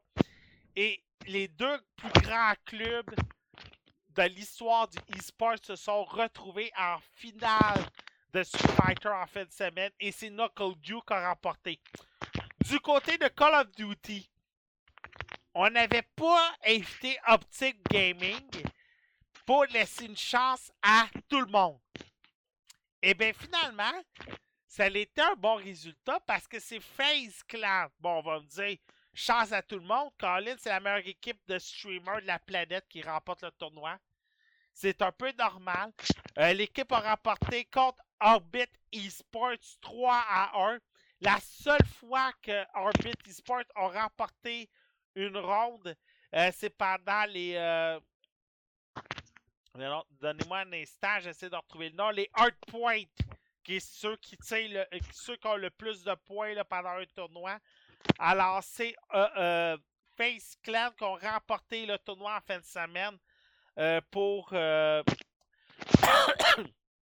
pour alors, Call of Duty. Du côté de, de Smash Bros, on avait le UGC Open qui avait lieu à Saint-Louis, Illinois. Et c'est euh, Armada de l'équipe Alliance avec Fox McCloud et Princess Peach. Tout pour toi, Nice. Erika, qui a remporté- Awesome! oui, qui a remporté le tournoi. Et pour ceux qui s'intéressent, Hungry Box de Team Liquid, celui que je vous avais compté, qui avait fait presque toute une journée entière sur le stage pour remporter un dernier tournoi de Smash Bros. Il est arrivé troisième malheureusement pour lui. Alors, euh, finalement, c'était Armada qui a remporté le tournoi. Il l'a remporté avec euh, Princess Peach. Euh, contre Mewtwo King de Echo Fox. Alors, c'était pas mal ça pour en fin de semaine. En passant, le- du 14 au 18, il va y avoir un tournoi de StarCraft à Jongking en Corée. Et il faut surveiller ce tournoi-là de près parce que c'est sûrement là qu'on va annoncer euh, la nouvelle grille quali- qualificative pour 2017. On sait que la KESPA abandonne complètement les tournois normaux de StarCraft. Alors la scène coréenne est un peu en danger et c'est sûrement pendant cette fin de semaine-là, du 14 au 18, qu'on va savoir comment va se dérouler euh, les, les événements pour euh, du côté de StarCraft. Alors, ça va être à suivre de ce côté-là. Est-ce qu'il y en avait qui avaient d'autres sujets à apporter? Pas pour moi. Non. Non. Monsieur Mathieu Prince, on peut te retrouver où et comment? Sur le groupe Facebook euh, Gaming Spot QC. On te retrouve Yes. la... Puis oublie pas la semaine prochaine, hein? Last Guardian. Je vais le recevoir demain, Ouais. directement parlant. Puis le jeu sort pour de vrai parce que euh, Carl Edwin Michel a reçu son Collector Edition. J'étais jaloux. Ça a l'air d'une belle boîte. Mademoiselle Rika Wonderland, on peut t'en trouver où et comment? Oui, euh, sur Facebook, Irka Wonderland, c'est pas vraiment compliqué. Moi, c'est simple, partout sur les internets, je suis Actarus. N'oubliez pas ma chaîne YouTube. Je vais parler des nouvelles bandes dessinées de Panini Comics dans les semaines à venir. Comme je vous ai dit, il reste deux podcasts à venir pour euh, l'édition 2016. Et on va revenir en force en 2017. Alors sur ce, on se là-dessus tout le monde. Ciao! Bye! Bye! Alpha 42 est une production projet42.ca. Vous avez des plans de rénovation et de construction qui étaient dus pour hier ou vous avez un podcast à héberger. Projet42.ca est là pour vous servir. Projet42.ca pour que vos idées deviennent nos projets. Alpha 42 aimerait remercier ses partenaires suivants pour la diffusion du podcast. Radio H2O.ca, Podcast Addict et PodCloud. Vous aimeriez aider Alpha 42 financièrement? C'est simple. Vous n'avez qu'à cliquer sur le bouton PayPal Twitch Alert qui est disponible sur la ligne Twitch d'Alpha 42 ou nous suivre via les pages Facebook et Twitter de Alpha 42 Net. Merci beaucoup et bon podcast.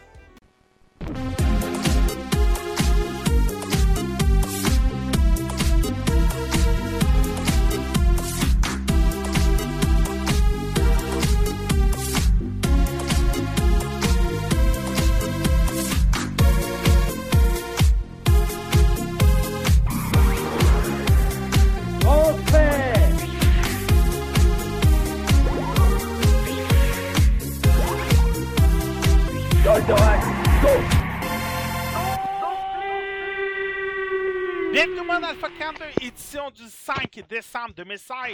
J'espère que vous allez bien tout le monde. Yes! Oui! Cool! Euh, tout nouveau podcast et euh, j'aime mieux vous prévenir avant qu'on commence le podcast. Ça se peut que côté audio et vidéo, le podcast ait quelques différences. J'explique. Euh, J'en ai profité en fin de semaine pour reformater mon ordinateur euh, parce que j'avais le goût d'aller rechercher certains setups côté son, côté vidéo et tout. Et en reformatant mon podcast, j'ai décidé d'installer OBS Studio. Il y en a plusieurs qui m'avaient recommandé le logiciel pour faire le- du streaming. D'habitude, je prenais l'OBS normal, mais là, je prends OBS Studio maintenant. Alors, le temps que je m'adapte euh, côté image, côté son, euh, OBS Studio coupe la neige, euh, a une meilleure, a plus d'options pour l'image, dont le chat, euh, pour le Twitch et ainsi de suite. Vous allez voir, les, les options vont, vont se graver pendant le podcast.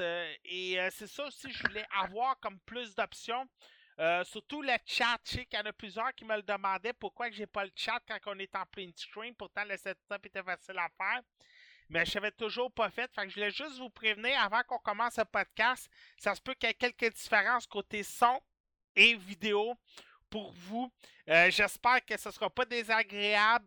Donnez-moi juste une chance. De toute façon, ça ne peut pas être pire que tous les autres podcasts qu'on a fait depuis 5 ans. Mettons que côté son, on n'a jamais été euh, garant, malgré que j'ai fait beaucoup de dépenses dans les cinq dernières années. Alors, voilà. Bon, pour m'accompagner aujourd'hui, mademoiselle Guica Wonderland, comment allez-vous? Ça va très bien, merci. Euh, C'était quoi tes sujets pour aujourd'hui? Moi, mon sujet pour aujourd'hui, ça va être Dishonored 2. Dishonored 2, cool! Monsieur Mathieu Oui. Prince, comment il va? Bien. C'était quoi ton sujet pour aujourd'hui? Euh, Final Fantasy XV. Nice! Euh, moi, de mon côté, euh, mon film de la semaine, c'était Les Trois Petits Cochons 2. Euh, j'ai vu beaucoup d'autres films, mais des films qu'on a déjà fait des, des critiques dans le passé. Euh, je me suis endormi sur Suicide Squad. Je vais devoir me la retaper parce que je me suis vraiment endormi dessus. Euh, hier, j'ai vu Moana au cinéma avec mon fils. J'en parlerai un peu plus tard. Un petit shout-out. Erika, Oui, tu vas être contente. Euh, J'avais parlé il y a quelques semaines que je m'avais procuré des bandes dessinées de Marvel chez Panini Comics. Et euh, j'ai reçu Oui. mon colis hier. Euh, samedi, désolé. En passant, ceux qui ont fait des commandes par le Black Friday, Post Canada ont eu 7 millions de colis à livrer en une semaine. Et ils en ont livré le samedi et le dimanche. Et j'en ai la preuve dans mes mains. Ben, une partie de la preuve. J'ai reçu des comics de Panini Comics euh, que je vais pouvoir vous parler pendant les prochaines semaines. Euh, Igika, tu vas être contente parce que justement, il y en a deux qui concernent un film qui est sorti pendant l'Halloween. ah oui? Oui. J'ai reçu deux recueils de Doctor Strange. Hein? Le premier, c'est Je suis Doctor Strange. C'est intéressant, ce recueil-là contient plus de euh, contient 10 numéros étalonnés sur les 50 ans de Doctor Strange. C'est 10 Mm. des numéros les plus importants. C'est cool. Ouais, son origine. Spy- euh, un annuel de Spider-Man. Les Défenseurs, qui était le groupe avec Hulk et Silver Surfer.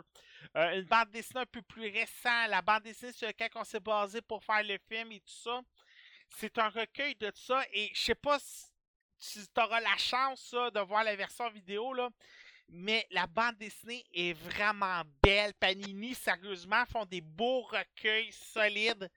On n'a rien à envier aux Américains pour leur trade paperback. Sérieux, c'est un une foutu de beau numéro. Il est déjà disponible en magasin, ceux que ça intéresse, chez Archambault et chez Renaud-Bré. Alors, euh, je pense qu'à peu près 200 pages, là, facile. Là. Euh, Ah, c'est bien ça. oui, c'est assez bien, là. C'est 200 pages faciles de bande dessinée de Doctor Strange. Pour ceux qui veulent découvrir Strange, c'est peut-être le meilleur moyen. L'autre, c'est Doctor Strange, le début et la fin. C'est un autre recueil un peu moins épais, je vous dirais à peu près une centaine de pages. Et là, c'est des numéros d'une euh, de bande dessinée qui ont paru dans les dernières années chez Marvel depuis la renaissance de Strange avec le film justement qui s'en venait. Alors, c'est un arc narratif. Euh, pour ceux qui ne savent pas, c'est que les bandes dessinées, des fois, on suit un certain arc. On va avoir des numéros qui vont s'étalonner sur cinq. Et euh,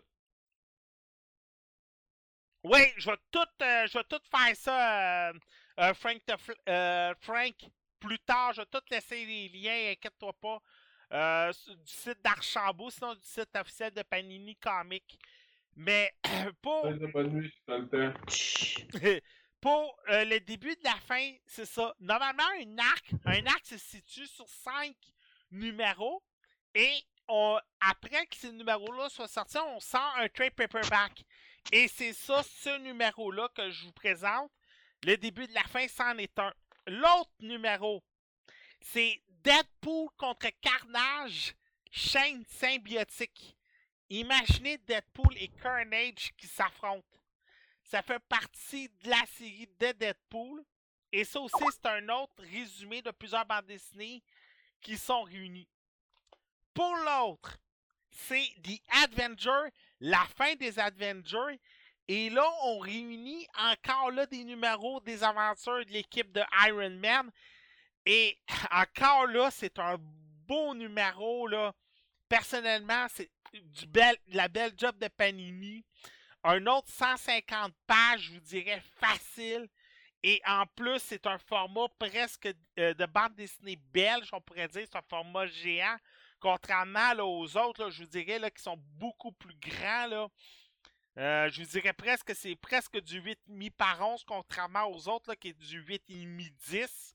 Alors, euh, 8, euh, que, un peu plus grand d'ailleurs.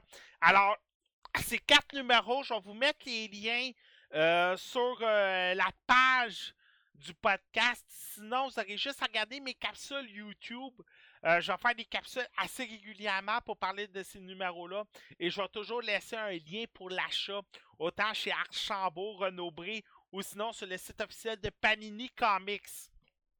Monsieur Mathieu Prince, Oui. on va tout de suite commencer avec toi. Oh, ouais. Oui. Final Fantasy. Ouais, ben, au fond, euh, j'imagine que la majorité du monde sache un peu, euh, savent un peu qu'est-ce qui s'est passé au début, que c'était Final Fantasy versus 13, puis blablabla, là. Euh, fait que je vais passer toute ce bout-là euh, rapidement, là. On peut vous poser des questions si vous voulez en savoir plus. Euh, Final Fantasy 15, au fond, c'est. il y a eu un film qui est sorti dessus qui s'appelle Final Fantasy 15 King's Slave. Sincèrement, l'histoire, au fond, je parler du film un peu avant. Le film commence pendant le prologue du jeu. Mais ça spoil pas du tout, genre, ton histoire ou quoi que ce soit. Mais ça te met vraiment comme dans le dans le, le story là, du jeu en tant que tel. Euh, sincèrement, des fois, je, euh, je repense à un peu comment que si je jouerais au jeu sans avoir, ju- euh, sans avoir vu le film. Et je pense que je, je serais un petit peu perdu dans le film, dans le jeu, excusez-moi. T'es pas tout seul à l'avoir dit, hein? Parce que sérieusement, le jeu, tu il est bien correct, tu tout le kit, mais c'est juste qu'au début, euh, un petit spoiler, c'est comme, t'es juste Noctis, puis t'es déjà en voiture.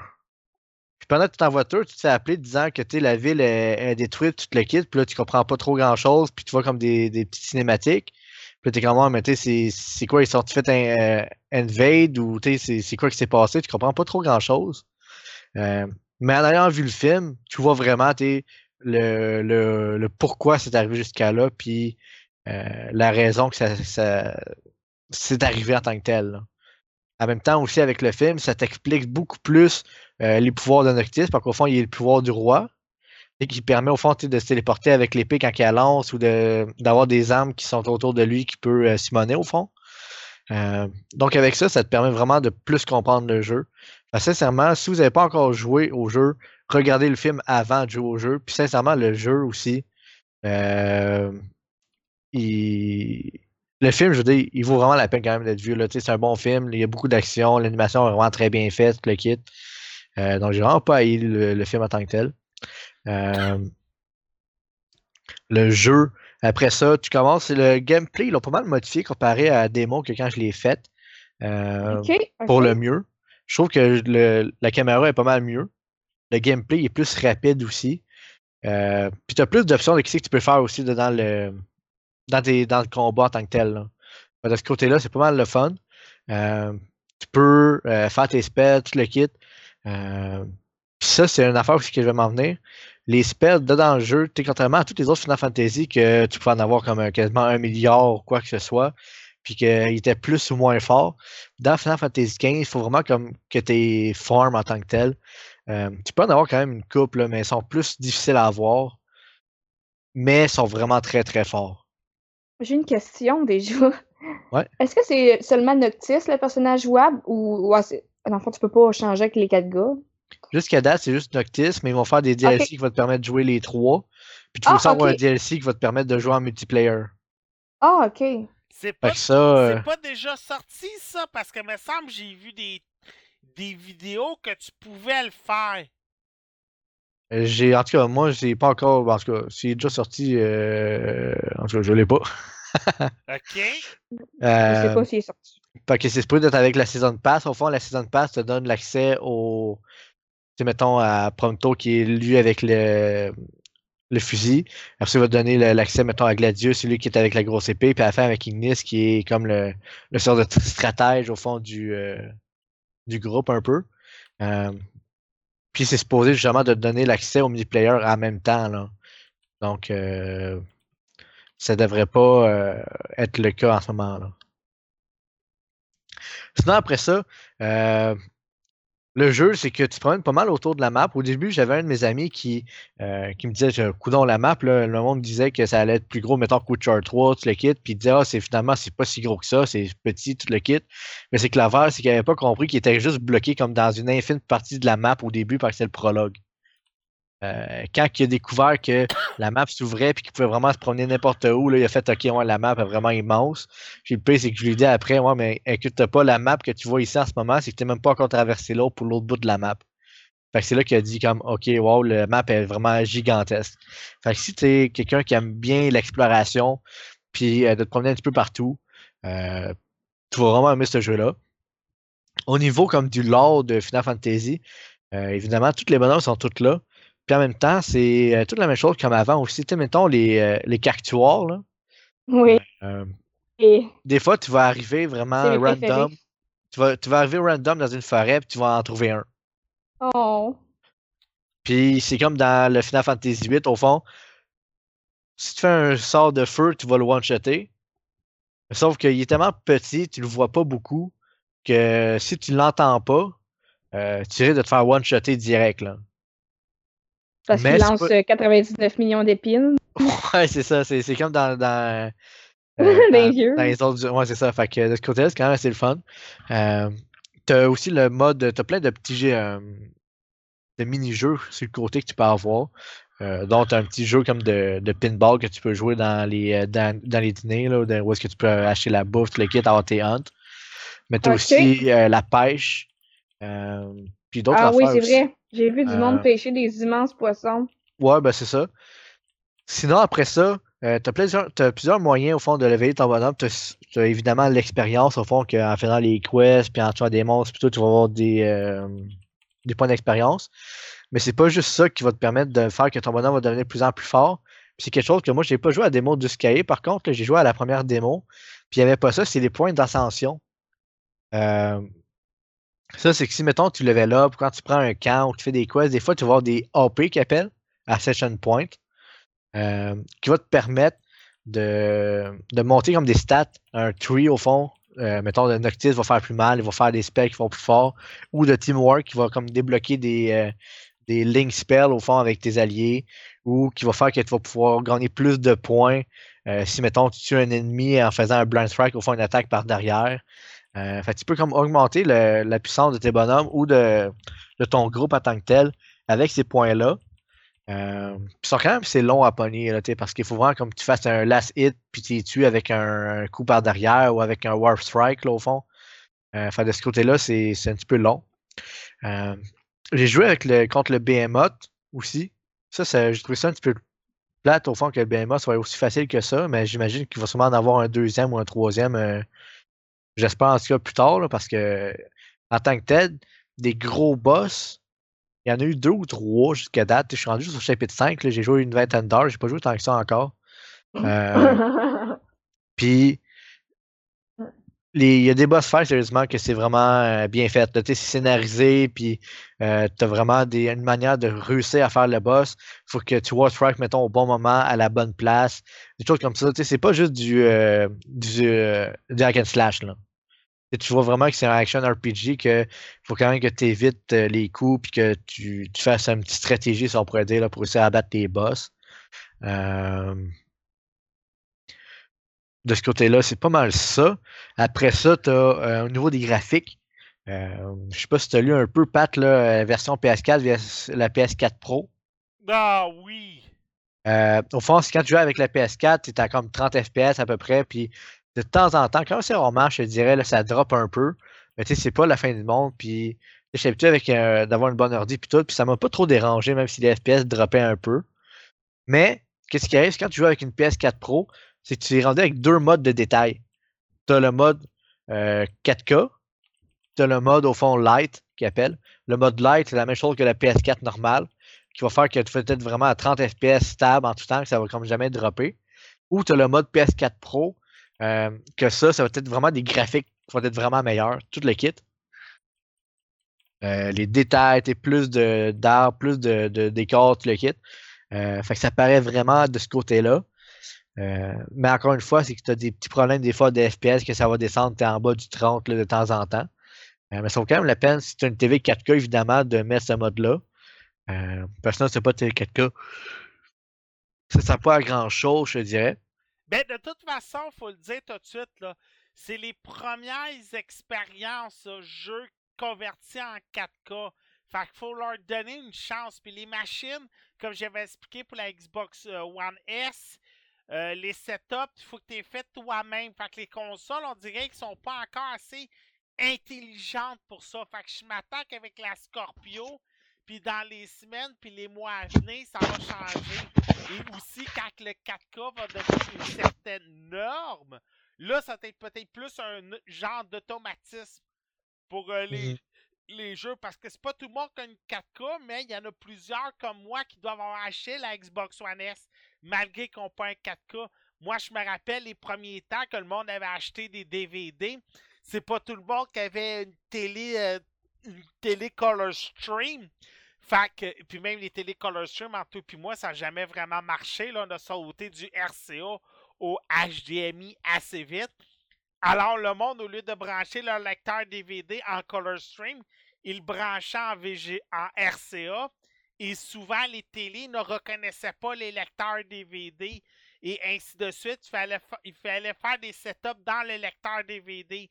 Il y a aussi ce problème-là avec les Xbox 360 et PlayStation 4. PlayStation 4, je me rappelle très bien. euh, PlayStation 3, excuse. Je me rappelle très bien, on a eu ce problème-là. Je sais pas si tu t'en rappelles, Mathieu. Dès qu'on passait du HDMI au RCA, euh, parce qu'on changeait de télé, mais il fallait qu'on appuie un certain 10 secondes sur la console pour Ouais. qu'on puisse faire un genre de reset à l'image. Alors, on va sûrement avoir le même problème pour le HDMI 4K euh, pour tout le monde là, quand on va passer d'une télé normale à une télé 4K ou d'un jeu normal à un jeu converti 4K. On va sûrement avoir ce petit problème-là là, qui va arriver là, dans les prochaines années. Là. Euh, en parlant justement là, de la version Xbox One, euh, j'ai pas lu nulle part. Enfin, moi, j'ai la version PlayStation, j'ai pas lu nulle part comme quoi que la version de Xbox avait comme la version euh, 4K puis Lite. Ben, c'est qu'il faut le dire, c'est que, Fait regarde, on, on se le cachera pas, là. Entre toi et moi, là, y a-tu le pourcentage d'achat, là, puis ça se peut, je dis n'importe quoi, le pourcentage d'achat de Final Fantasy sur la Xbox One comparativement à la PlayStation va être minime. ouais, ça c'est sûr.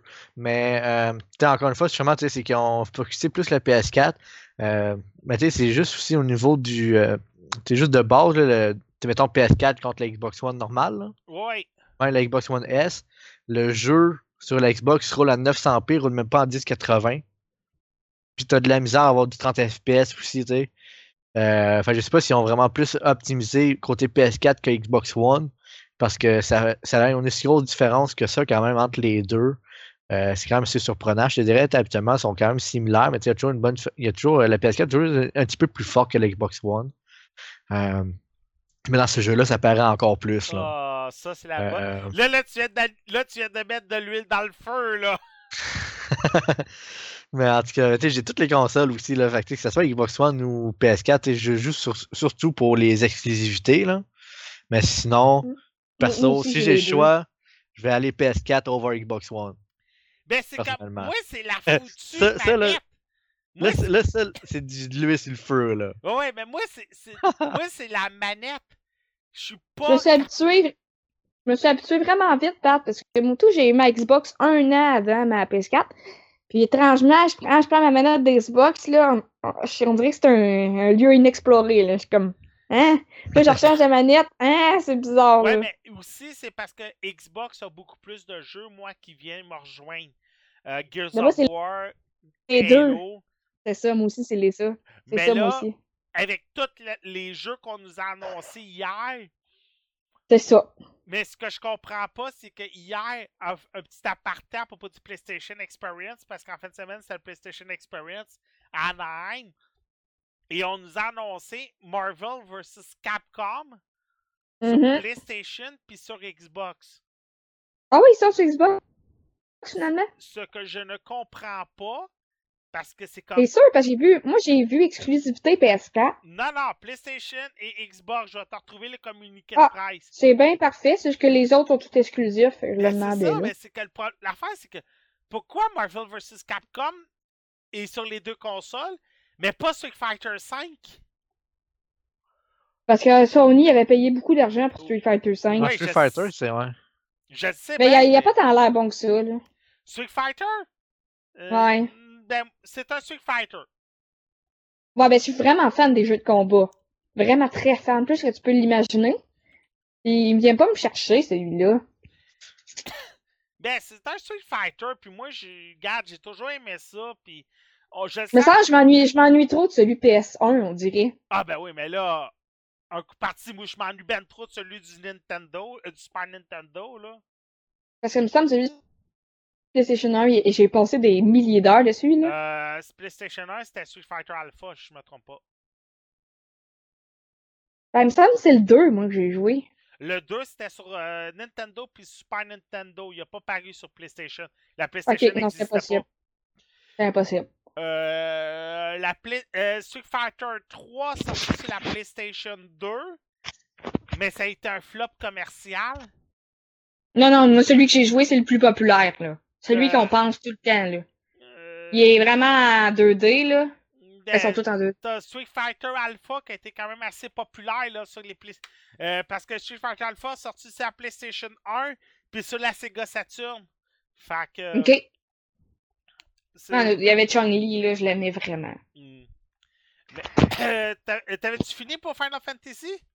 Ben, j'ai une dernière chose à dire, au fond. Oui. T'as aussi euh, l'auto, au fond, euh, que tu peux modifier un peu comme l'apparence de l'équipe, puis ça dit quelque chose que tu vas, que tu vas toujours pouvoir utiliser. Euh, et euh, si tu es comme moi au début ou comme mon ami, là, que tu trouves que tu prends l'auto, puis ça va pas bien plus vite que de courir en tant que tel, euh, c'est que tu peux modifier ton véhicule. Plus que tu avances dans l'histoire, plus que tu vas pouvoir le modifier, tant en, en côté d'apparence que performance. Ok. Niveau performance, c'est que- Excuse-moi, t'as pas fini. Je pensais que t'avais fini. Ben, c'est juste qu'au fond, au niveau performance, ça te permet d'aller plus vite, puis ça prend moins de gaz en tant que tel, parce qu'il faut toujours que tu remettes du gaz dans le char aussi. Ah, ok, ok, ouais. C'est logique. c'est juste ça. Ouais. Mais j'allais juste dire, sais-tu, moi, ou le fait qu'il y ait des chars dans Final Fantasy, c'est un gros turn-off? Ben, dans Final Fantasy, il y en avait. Dans Final Fantasy, il y en a toujours eu, là, des, des véhicules, à part dans Final Fantasy X, il n'y en a pas eu, mais dans le ça doit 7, être ça. dans le 8, euh, dans le 9, c'est euh, il y en avait tout. Ben, que, Ok, c'est juste, c'est juste moi qui est trop stické sur le dire. C'est c'est correct. Euh, moi, ouais, le 10, il n'y en avait pas. moi, c'est- des armes à feu. J'ai. Ok, ça fait depuis. ouais, Final tout, Fantasy-. C'est depuis Final Fantasy VII qu'il y a des armes à feu, mais je suis comme. Pas dans le 10. Ben, même Dans dans le le 10, 6, il y en avait. Tu avais les mechas. Ouais, mais- Dans le 10, il y en a pas. Dans le 6. Ben, il y a des gars. Ouais, dans le 6. Ouais, mais c'était des mechas. C'était pas. En tout cas, j'ai jamais. J'ai jamais embarqué. Ok, je sais que ça fait 30 ans qu'il y a des armes à feu dans Final Fantasy, mais j'ai jamais embarqué le fait des armes à feu. Ben, le seul, Non, je là, comprends. d'après moi, le seul, au fond, que toi, Pat, que t'aimerais vraiment en gros, c'est c'est comme euh, celui que Erika a joué, là, le 10 puis le 10-2, là.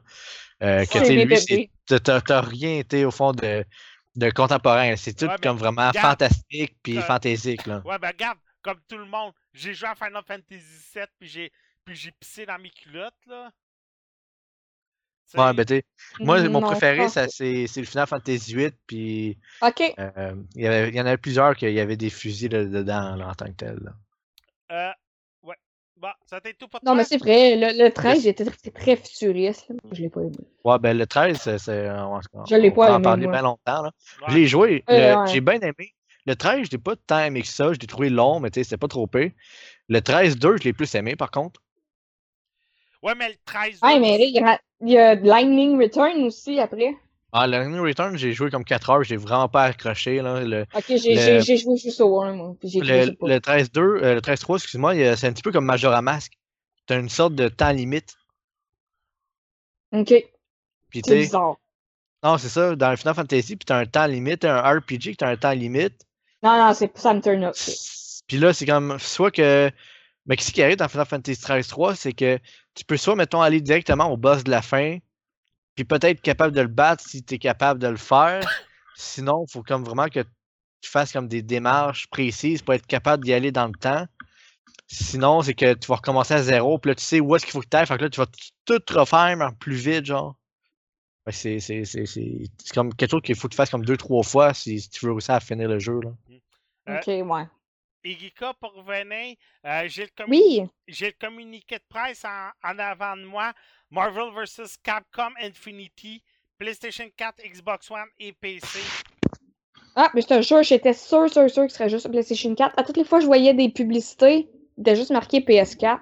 Mais Ah, tant Ben, Il y a mieux. peut-être si euh, il y a peut-être est un bonhomme qui est exclusif à PS4, puis la sortie sort, mettons, euh, deux, trois mois avant, je sais pas. Là. Ah, ça va être Kratos. Non, non, ça se fait pas. C'est Capcom. Non, c'est ça, ça n'a pas rapport. Euh, Mais c'est tout le temps Kratos le jeu de combat. euh, C'est compliqué. en passant, pour ceux qui s'intéressent par la PlayStation Experience, euh, il y a plusieurs articles qui sont disponibles sur Alpha 42. On a eu des nouvelles images de New Cuny. On a eu des nouvelles images de Marvel vs. Capcom. On a eu des nouvelles images de Street Fighter 5, Resident Evil 7, Persona 5 aussi. Ace Combat 7 a été confirmé.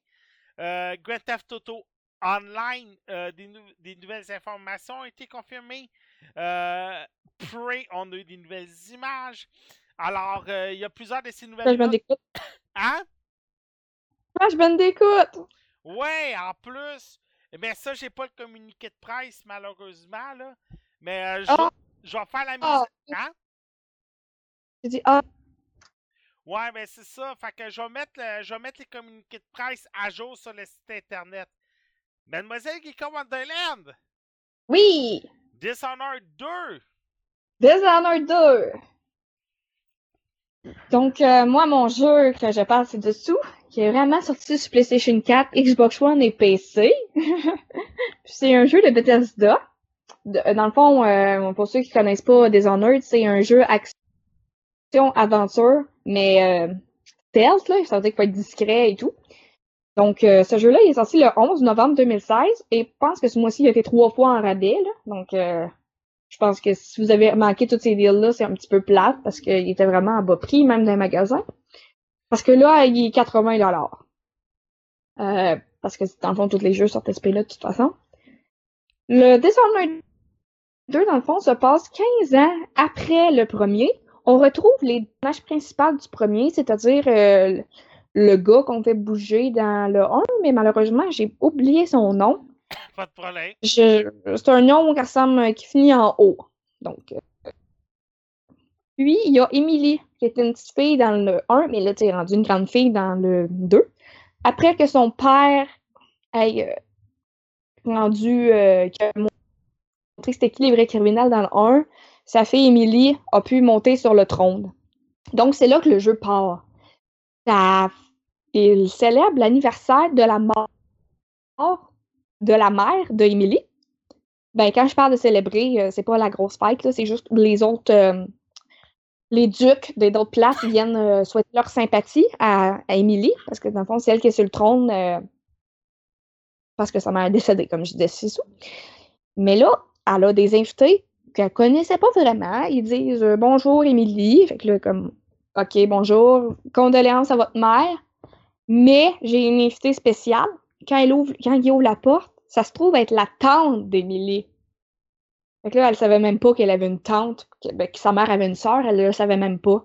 Fait là, elle était surprise. C'était Ah, ben, la tante de ma sœur peut rester au palais. Elle la regarde, elle dit Non, non, c'est mon palais. Fait que là, elle dit Non, c'est mon palais. En tout cas, là, ils chicanent. Puis, elle, euh, elle arrive avec ses hommes et elle tue tout le monde dans le palais. Et là, Émilie et le père, ils viennent pour l'en empêcher. Et là, tu as le choix. Choisis Émilie ou le père. Donc, moi, pour faire changement, que dans le 1, tu es obligé de jouer le père, j'ai joué Émilie. Donc là, l'histoire que je vais vous raconter, ça va être avec Émilie. Donc, la tante d'Émilie transforme le père en roche. Puis, Ok. Emilia se fait assommer. Emilia se fait assommer. Mais sais, elle sait pas pourquoi, là, comment elle a fait pour le transformer en roche. là. C'est pas tout le monde qui peut faire ça, là. Fait que c'est vraiment surprise. Finalement, elle est enfermée dans une chambre et elle réussit à s'enfuir parce qu'elle a vraiment des, des skills déjà, là, en, en- furtivité. Son père avait appris à se battre à l'épée. Fait que là, elle a vraiment réussi à s'enfuir du château et euh, trouver euh, quelqu'un de confiance. Puis, quand elle s'endort, elle, elle fait comme un rêve, mais c'est un homme qu'on voit aussi dans le 1 qui lui propose des pouvoirs. Vous allez dire oui ou non. Dépendamment de ce que vous allez répondre, l'histoire change. Ben, le gameplay change. Donc, vous pouvez dire oui pour avoir des pouvoirs, ce que moi j'ai fait personnellement, et dire non. Si vous dites non, le jeu est juste, plus dur. Là. Puis, euh, ben, pour les trophées Hunter, ou, ça donne un trophée à la fin. Ok. Mais bon, moi, j'ai pris des pouvoirs. Les pouvoirs sont quand même intéressants. Pour vrai, c'est comme euh, une téléportation. Euh, euh, la vision nocturne, tu- peux, dans le fond, tu peux voir mieux dans le noir, puis tu peux même voir les ennemis à travers des murs. Puis aussi, j'ai mon autre pouvoir que j'ai présentement, c'est me, je peux me cloner. Fait que là, quand les, ennemis te- voient le clone, ben, ils vont l'attaquer. Attends, tu peux te cloner? T'envoies Wow. ton clone. C'est comme t'envoies un clone de toi. Fait que là, les ennemis, à place de t'attaquer toi, ils vont attaquer lui. Fait que tu peux passer furtivement. Ok. Besoin, parce que dans le fond, ce genre de jeu-là, tu peux pas 1v5 facilement. À moins que tu sois euh, vraiment équipé pour. Ah non, oublie ça, c'est le genre de jeu que tu passes par en arrière et tu leur tranches la gorge ou tu décides de les endormir. Ouais, ouais, oui, je me rappelle dans le 1, ce que j'aimais bien, moi, c'est de faire les invasions de rats. Tu pouvais Ouais. faire, tu peux envoyer des rats en quantité industrielle. Là. ouais, il y en a encore dans Il y le avait ça, puis euh, il y avait la fertilité, tu pouvais te, te faufiler d'un bord puis de l'autre comme un shadow. Ouais, ouais. Ça peut être un pouvoir, là. Ben, moi, je sais que je viens de voir l'attaque des guêpes dans la version vidéo. Euh, fait que ça, ça a l'air quand même assez intéressant, là. Ouais, les guêpes sont vraiment fortes. Moi, je l'ai pas encore, là, le pouvoir. OK. Dans le fond, euh, comme dans le 1, il y a des runes à trouver avec ton cœur, là. Si vous avez déjà joué. Dans le fond, vous avez, un cœur humain dans les mains, puis c'est une boussole. là. Je sais quand même dégueulasse, là, mais bon, c'est 18 ans plus. Puis euh, quand vous ramassez les runes que le cœur vous a aidé à trouver, vous pouvez upgrader votre personnage. Parce que dans celui-là, contrairement au premier, il y a un arbre des compétences. Puis plus que tu trouves des runes, ben là, tu boostes ton arbre des compétences. Tu peux booster tes pouvoirs, les rendre plus forts. Donc ça, ça a un petit côté RPG, mais c'est pas un RPG, mais. Puis je voulais vous dire qu'entre les deux personnages que vous choisissez, les pouvoirs sont pas pareils. Les attitudes non plus sont pas pareilles. Je pense que la fille était plus forte à l'épée. Je pense que la fille est plus forte à l'épée que le gars. Mais bon, je pourrais pas le dire à 100% parce que j'ai vraiment pris la fille, là. Ben, c'est qu'il faut. Mais tu sais, ça donne. Ça m'étonnerait pas parce qu'il faut que chaque personnage ait son avantage. C'est sûr, là. Tu sais, il faut, faut que tu ajoutes un certain challenge pendant le jeu. Parce que si les deux personnages ont les mêmes habiletés, les mêmes pouvoirs, les mêmes, euh, les mêmes défauts, les mêmes qualités, mais ça Ça ajuste à rien d'en mettre deux. C'est ça. Fait que, puis désolé, là, euh, vous pourrez me lancer des rushs, chez Geeka compris. Désolé, mais tu risques d'avoir plus. Malheureusement, c'est une réalité. Les... Plus de monde qui comprennent la fille, le, le gars. Exactement. Sais, fait qu'il faut que tu me Ouais, donnes je sais. faut que tu me donnes un avantage pourquoi je vais prendre la fille. C'est pas pour faire sexiste. C'est juste que normalement, quand C'est la tu- vérité. ben, c'est la vérité, un. Et deuxièmement, quand tu joues à un jeu, c'est pour t'identifier au personnage. Pourquoi, et ça c'était le problème que je parlais à propos de Diva quand je jouais à Overwatch, pourquoi je m'identifierais à un protagoniste féminin? C'est pas pour être sexiste ou pas, c'est juste que je me reconnaîtrais pas, je me replaçais. Je, je vais pas me reconnaître dans le personnage. Je vais beaucoup plus me reconnaître dans un personnage si c'est un homme. Et ça, je l'expliquais pendant quand je jouais à Overwatch. j'a- J'aurais plus aimé un diva masculin qu'un diva féminin. Finalement, j'ai demandé en mariage au euh, diva. Ça m'a été cancellé et annulé pour des raisons que je pourrais pas expliquer sur le podcast. Mais tu sais, je peux plus marier. je- fait que, Tu sais, finalement, j'aime diva. Puis, euh, Sombra, je l'ai essayé beaucoup en fin de semaine avec la saison 3 et je l'aime bien. Fait qu'il faut que tu me trouves des avantages sur pourquoi je prendrais un protagoniste féminin au lieu de masculin. Je Alors- comprends ce que tu veux dire parce que moi, je prends tout le temps les filles, là. Ben, c'est ça. Moi aussi. Ben, je connais gros des gars, honnêtement, qui prennent souvent des filles. Ouais, Honnêtement. Il y en a gros. ouais. Mais justement, il faut que tu me donnes une raison. Est-ce qu'elle est plus habile avec la- l'épée? Est-ce qu'elle est plus agile? Est-ce qu'elle est plus est-ce qu'elle est plus forte sur la futilité? Un gars, est-ce qu'on va pouvoir faire beaucoup plus de corps à corps? Est-ce que le- la façon d'être invincible va être plus là? Est-ce que c'est un homme qui va être plus habile à faire des attaques à distance? Les forces noires vont être plus vont être mieux avec lui? Et ainsi de suite. On doit avoir deux sortes de magie dans Dishonored. Une magie beaucoup plus obscure avec euh, le protagoniste homme. Une magie beaucoup plus claire avec le protagoniste féminin. Le protagoniste féminin doit avoir beaucoup plus d'habileté avec les forces de la nature, contrairement, avec, euh, contrairement à l'homme qui va être beaucoup plus de la sorcellerie. Fait que c'est tous ces, ces points-là qui font que tu dois me vendre beaucoup plus. Tu dois me vendre ton protagoniste féminin, là. Mais ce que je trouve intéressant, par exemple, avec le fait qu'on peut prendre deux personnages, c'est que ça donne le goût aux joueurs de faire le jeu deux fois. OK. Mais tu une différence au gameplay ou C'est ça que je trouve intéressant. Ben, un peu, Ouais, il y a une différence. un peu comme Mass Effect. Mass Effect, tu peux faire le jeu trois fois parce que tu as trois protagonistes, là. Ouais, c'est sûr. Ça donne aussi des affaires un peu weird. Ceux qui n'ont jamais joué à Mass Effect, je ne rentrerai pas dans les détails, là. Mais ça donne des images un peu weird, tout dépendant du protagoniste que vous prenez, là. Capitaine Kirk dans Star Trek peut aller se recacher, là. Euh, T'avais-tu d'autres points? Oui, j'avais d'autres points. Ok, vas-y.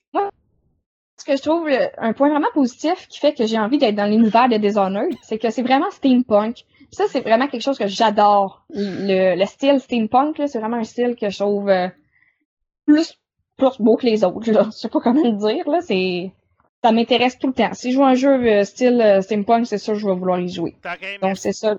t'aurais aimé ça à l'exposition de Lego, il y a à peu près deux semaines, j'avais vu à Saint-Lambert. T'as justement des extraits dans la, dans la vidéo. Euh, Il y avait un navire steampunk en Ah, il devait être Lego. Hein? Ah, ça devait être cool. Ça devait être cool. Ouais, mais tu revois la vidéo YouTube, là, pis c'était un gars qui est vraiment un fan de steampunk. Je pense que c'est Capitaine Celsius Fahrenheit, son nom. Puis euh, j'avais vu ce, ce navire-là, puis il était vraiment immense. Il faisait une table au grand complet, là. Ah, ça prend de la patience. Ice Sam aussi, il aime beaucoup le, le, le- le style steampunk. Mais il faut dire, depuis à peu près une dizaine d'années, c'est un style qui revient beaucoup dans les jeux vidéo, là. Ouais, mais ça fait des affaires vraiment intéressantes. Ça fait des, des fusils puis des épées euh, vraiment belles puis des habits, des robes des fois, j'en vois là, puis sont vraiment belles. Ben, c'est que c'est un parfait mélange médiéval, technologie d'aujourd'hui. c'est ça, c'est tout le temps bien amené, je trouve. C'est ça, ça, C'est ça, ça que j'aime. ça permet une certaine liberté dans les histoires. On n'est pas obligé de se baser sur une histoire réelle et on peut amener une certaine technologie inexistante qu'on peut C'est ça, parce que. Dishonored, Dishonored là, c'est pas en 2016 que ça se passe. Vraiment pas.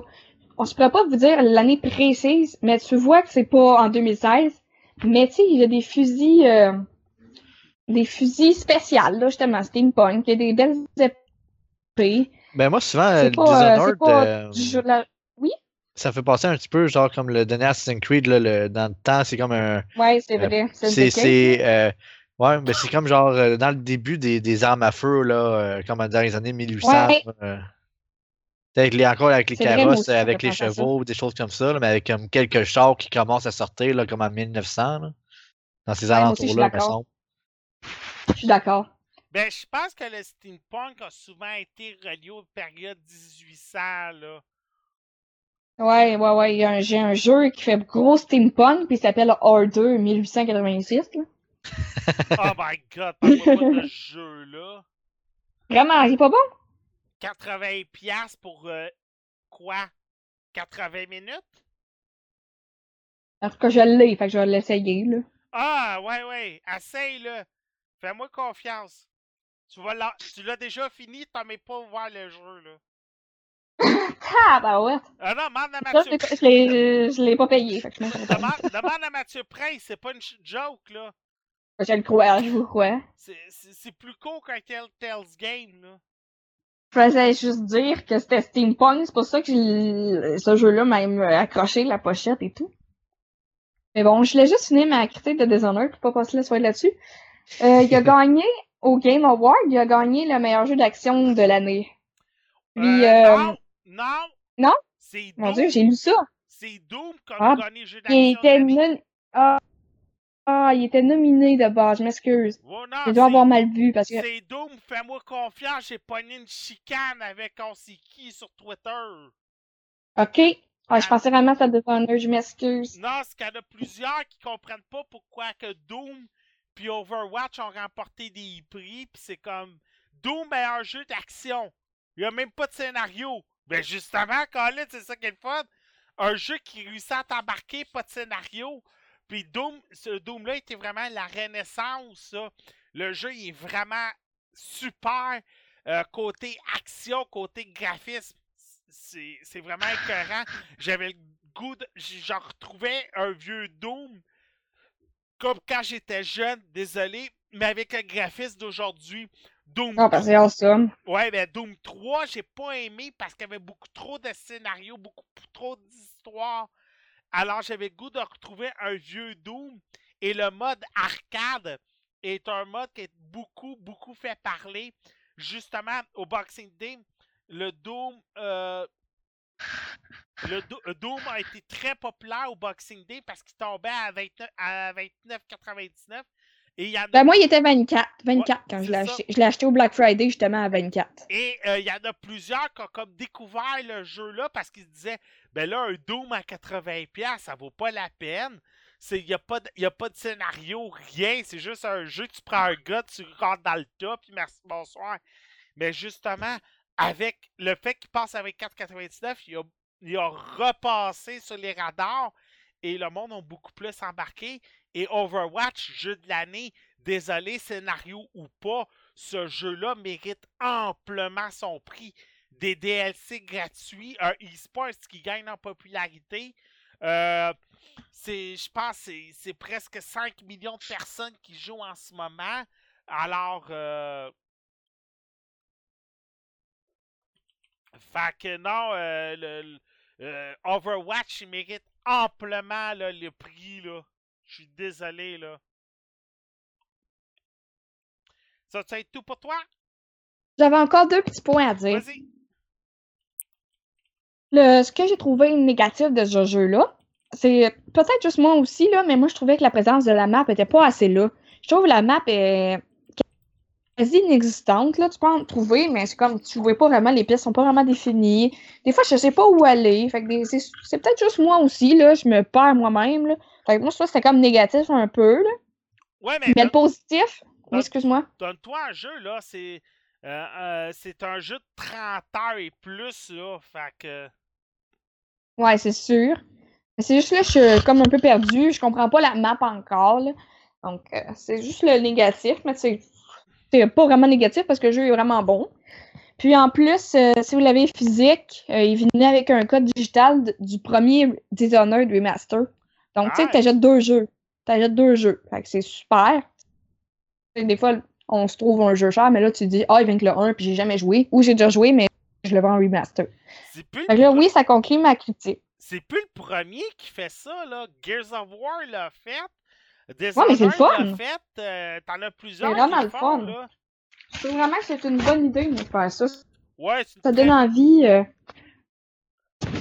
perso, ça, ça- ça- ça donne envie, c'est tout. Ouais, c'est une très belle initiative des compagnies. devraient faire ça un peu plus souvent. Vendre le 2 avec le premier épisode. Là, comme ça, au moins, ça nous donne le goût. Après ça, de rejouer au premier épisode. Souvent, C'est ces jeux-là sont rendus difficiles à trouver en magasin. Alors voilà. Bon. Ok, là, c'est à mon tour. Euh, J'écoute jamais la télé québécoise parce que sérieusement, ça ne m'attire pas. Mais euh, c'est le mercredi, je crois, unité 9 à la télévision. et euh, Sophie Préjean joue dans Unité 9. Et mettons que Sophie Préjean a fait une scène pas mal assez olé olé la semaine dernière. Et Charles Lafortune s'est fait assez rire de lui sur euh, les médias sociaux. Là, ceux qui ne savent pas, qui sont peut-être dans une roche ou dans une autre province, Sophie Préjean et Charles Lafortune, je pense c'est le plus vieux couple du Québec. Euh, côté longévité, là, célébrité québécoise. Alors, Charles Lafortune s'est fait rire de lui assez souvent. Il y a un chroniqueur de la presse qui arrive à Charles Lafortune. Ouais, euh, qu'est-ce que tu vas faire? Sophie Préjean, euh, elle, tu sais, elle- elle passe un mauvais quart d'heure, tu sais. Là, il arrive, il dit, ben, je vais participer à coup de foudre, puis après ça, je vais aller faire du parachute. Le journaliste de la presse comprend pas trop le lien. Il il a dit T'as-tu écouté euh, Les Trois Petits Cochons 2 Non. Bon, ben, il sort cette semaine en DVD. Et là, par curiosité, ayant aimé le 1, je me suis dit Hey, je vais me taper le 2. Alors, c'est ce que j'ai fait cette semaine. Je me suis tapé Les Trois Petits Cochons 2, réalisé par Jean-François Pouliot. C'est celui qui avait réalisé euh, La Grande Séduction et euh, La Guerre des Tucs 3D. En plus, il réalise Voter Bougon qui sort à la fin de l'année.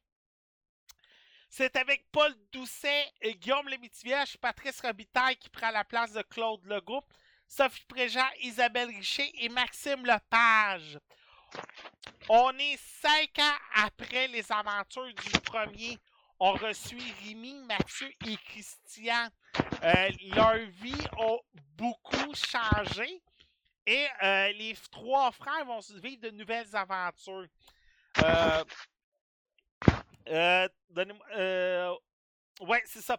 Euh, ok, désolé deux secondes, j'essaie juste de retrouver mes noms. Mathieu a un accident pendant la rénovation de sa maison, alors il devient paraplégique chez lui. Christian vit toujours au crochet de ses deux frères. Et Rémi, qui est le plus vieux des trois frères, qui était le plus fidèle dans le film, dans le premier film, finalement se fait prendre au grand jour par sa femme. Et on s'aperçoit que finalement, il était pas au mieux que ses deux, que autres frères. Alors, il est chassé de la maison. Christian, voulant réhabiter, euh, se fait mettre à la porte, alors décide d'aller voir Mathieu. Malheureusement, euh, Christian, malheureusement, Christian n'est pas là. Alors, il va se faire. euh, non. Finalement, Rémi est pas là, désolé. Alors, il va décider de se faire héberger par sa femme. Et il va se passer quelques trucs. L'attention, spoiler alert.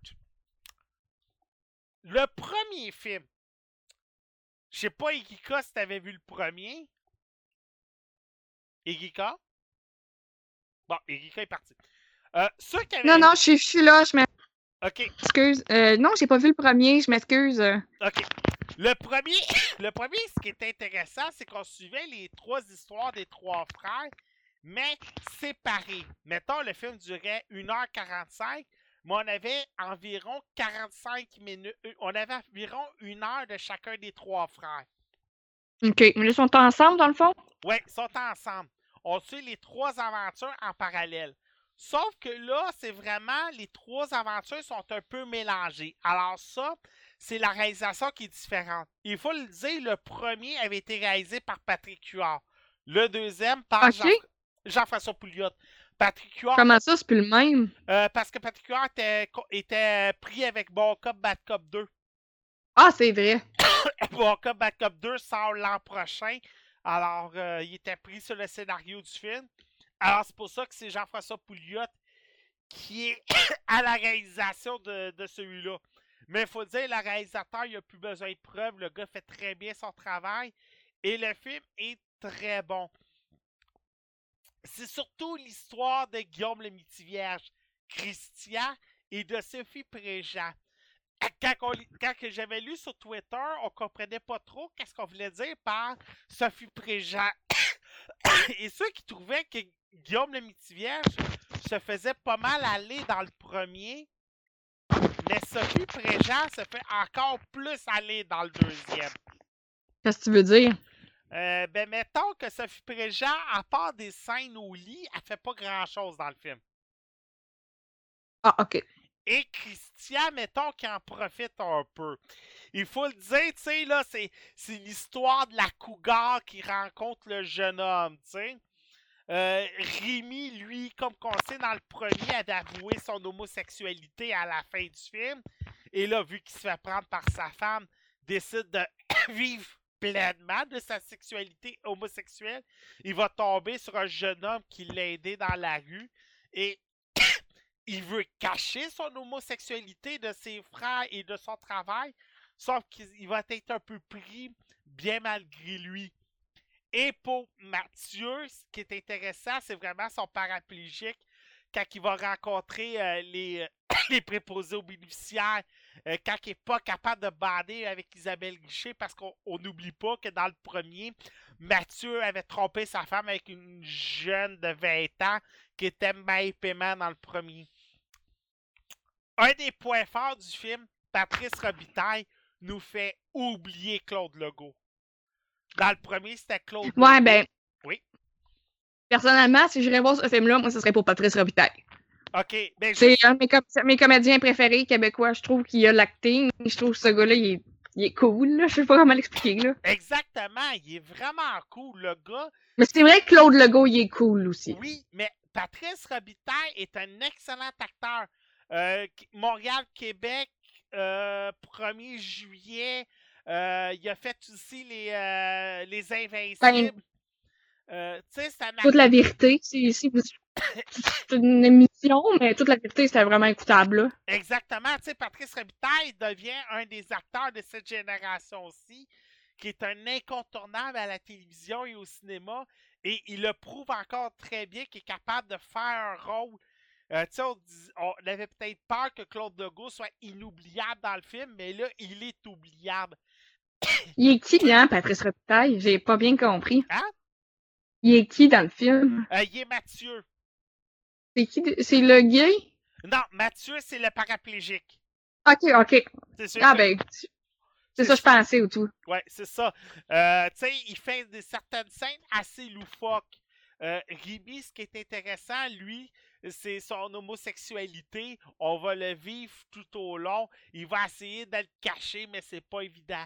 Christian, lui, c'est sûr que lui, c'est le jeune fringant amateur de sexe. Euh, une des qui est comique, c'est au, c'est au début avec Sophie Préjean quand il s'est pas encore avoué qu'il est amoureux de lui. Et on sait que tous les hommes, désolé, là, gardez, là, je vais y aller cru. Tous les hommes le matin ont l'érection du matin. Alors, essayer de cacher une érection du matin avec Sophie Préjean, pas mal difficile. Parce qu'il sauterait dessus, genre? Ouais, mais ils sautent dessus, là. C'est dans les trailers, justement. C'est l'histoire du film. Euh, ce, qui est le fun aussi, là, désolé, spoiler alert, le film est tellement bien réalisé qu'à un moment donné, Mathieu pense que Christian ne trompe pas la femme, euh, la femme euh, Rémi avec sa femme, mais il pense qu'il trompe sa propre femme. Il, il, il sait qu'il qu'il couche avec une de ses belles-sœurs mais laquelle il sait pas, puis il pense que c'est la, il pense que c'est Isabelle Richer. Parce qu'il va tomber sur une situation qui, qui voit que Guillaume Lévisuage puis Isabelle Richer sont assez proches. Mais là, quand les deux tombent à la maison, quand que tout le monde tombe à la maison de Sophie Préjean, moi je me disais, oh non, là ils vont penser que Guillaume Lévisuage se tape ses deux belles sœurs. De la façon que le scénario et la scène étaient faites, c'était sûr qu'ils se tapaient les deux belles sœurs. C'était sûr et certain. Finalement, c'est pas ça qui arrive, là. Mais c'est des moments loufoques comme ça pendant tout le long du film. Si vous avez aimé le 1, ces mêmes jokes-là en bas de la ceinture, vous allez les retrouver. Sauf que c'est un humour de la ceinture, comment je pourrais dire, véridique. Si vous vous êtes déjà fait tromper, si vous avez déjà voulu tromper, si vous avez déjà eu des fantasmes, si vous avez déjà eu X, Y, Z trucs sexuels, vous allez vous reconnaître dans les trois personnages. Et c'est là peut-être la force des fois des films québécois, malgré que je suis pas le plus grand fan de cinéma québécois, c'est que vu justement c'est des films homemade, on se reconnaît des fois dans les personnages, dans leurs véhicules, dans leurs aventures. Et c'est là, tu sais, des fois, on se replace dans certains personnages. On se replace dans Rémi quand il se fait chasser de chez lui par sa femme. On se replace dans le corps de Christian. Que, sais, on a déjà tout fantasmé sur la blonde de notre frère ou sur, euh, ou sur la blonde de notre cousin, tu sais. On, on, est Mathieu, qu'on a toujours fantasmé sur une infirmière. On, on est Rémi. Bon, je sais que c'est peut-être pas tout le monde, mais tu sais, on est Rémi que des fois, euh, une pipe, là, c'est-tu mieux une pipe d'un homme ou, ou par une femme? Tu sais? C'est-tu mieux de même? Et ça, c'est vraiment une joke qui est dans le film. C'est-tu mieux une pipe par un homme ou par une femme? C'est-tu mieux, c'est-tu mieux coucher avec un homme ou une femme? C'est-tu mieux. Si, on ça serait quoi de coucher avec sa belle-sœur? Comment, comment qu'on réagirait? Ça serait quoi de coucher avec une fille de 49 ans? Et ainsi de suite. Fait que c'est toutes ces questions-là qui viennent dans le film. Et c'est là que le film est intéressant et on amène un certain humour qui est pas vulgaire, qui est pas pipi caca poêle d'un enfant, parce qu'on sait que des fois, des films de cul, Van Wilder, American Pie et ainsi de suite, on en a vu plusieurs américains, et des fois, les jokes étaient très en bas de la ceinture, et des fois, c'était pas un humour intelligent, mais là, Trois Petits Cochons, c'est un humour qui est intelligent, qui est réaliste, qui est véridique, et ça passe un peu mieux, là. Personnellement, j'ai beaucoup plus aimé ça que bien d'autres films américains qui auraient eu le même sujet, là. Des fois, des fois l'exagération, là, je trouve, les Américains, des fois, ils exagèrent ou ils reprennent la joke puis ils les mettent trop loin, trop loin. Fait que là, t'es comme, t'es comme, ouais, ils ont donc, là. Exact, là. T'as tout à fait raison. Je te, je te stinerai pas là-dessus, là. Fait que. Euh, fait que c'était les petits cochons. Personnellement, moi, je le recommande beaucoup. Ça vaut la peine. Euh, c'est un très bon film. J'ai beaucoup aimé. Et euh, étrangement, fait partie de mon top 10. Il faut faire partie de mon top 10 de l'année. OK, de l'année. Oui. Euh, alors voilà. Bon! Euh, hey, avant qu'on se quitte, il y a deux bandes annonces qui sont sorties en fin de semaine. Irika, je sais pas si t'en as vu au moins un des deux. L'es? I am Groot. Il est-tu cute? Mais hein! Oui, là, ok, là on parle de Guardians of the Galaxy 2. La nouvelle bande annonce est sortie euh, en fin de semaine. Moi, c'est quand il est là devant la bombe. Puis là, t'as Rocket. Explique-moi, là, c'est quoi qu'il faut faire avec la bombe? I am Groot. Yeah. I am Groot. Yeah. I am Groot. No! c'est comme. c'est bon, mais on dirait qu'il y a juste Rocket qui peut comprendre. Ben, c'est le seul, justement, qui comprend. Rocket le comprend, c'est prouvé. Là. Oui.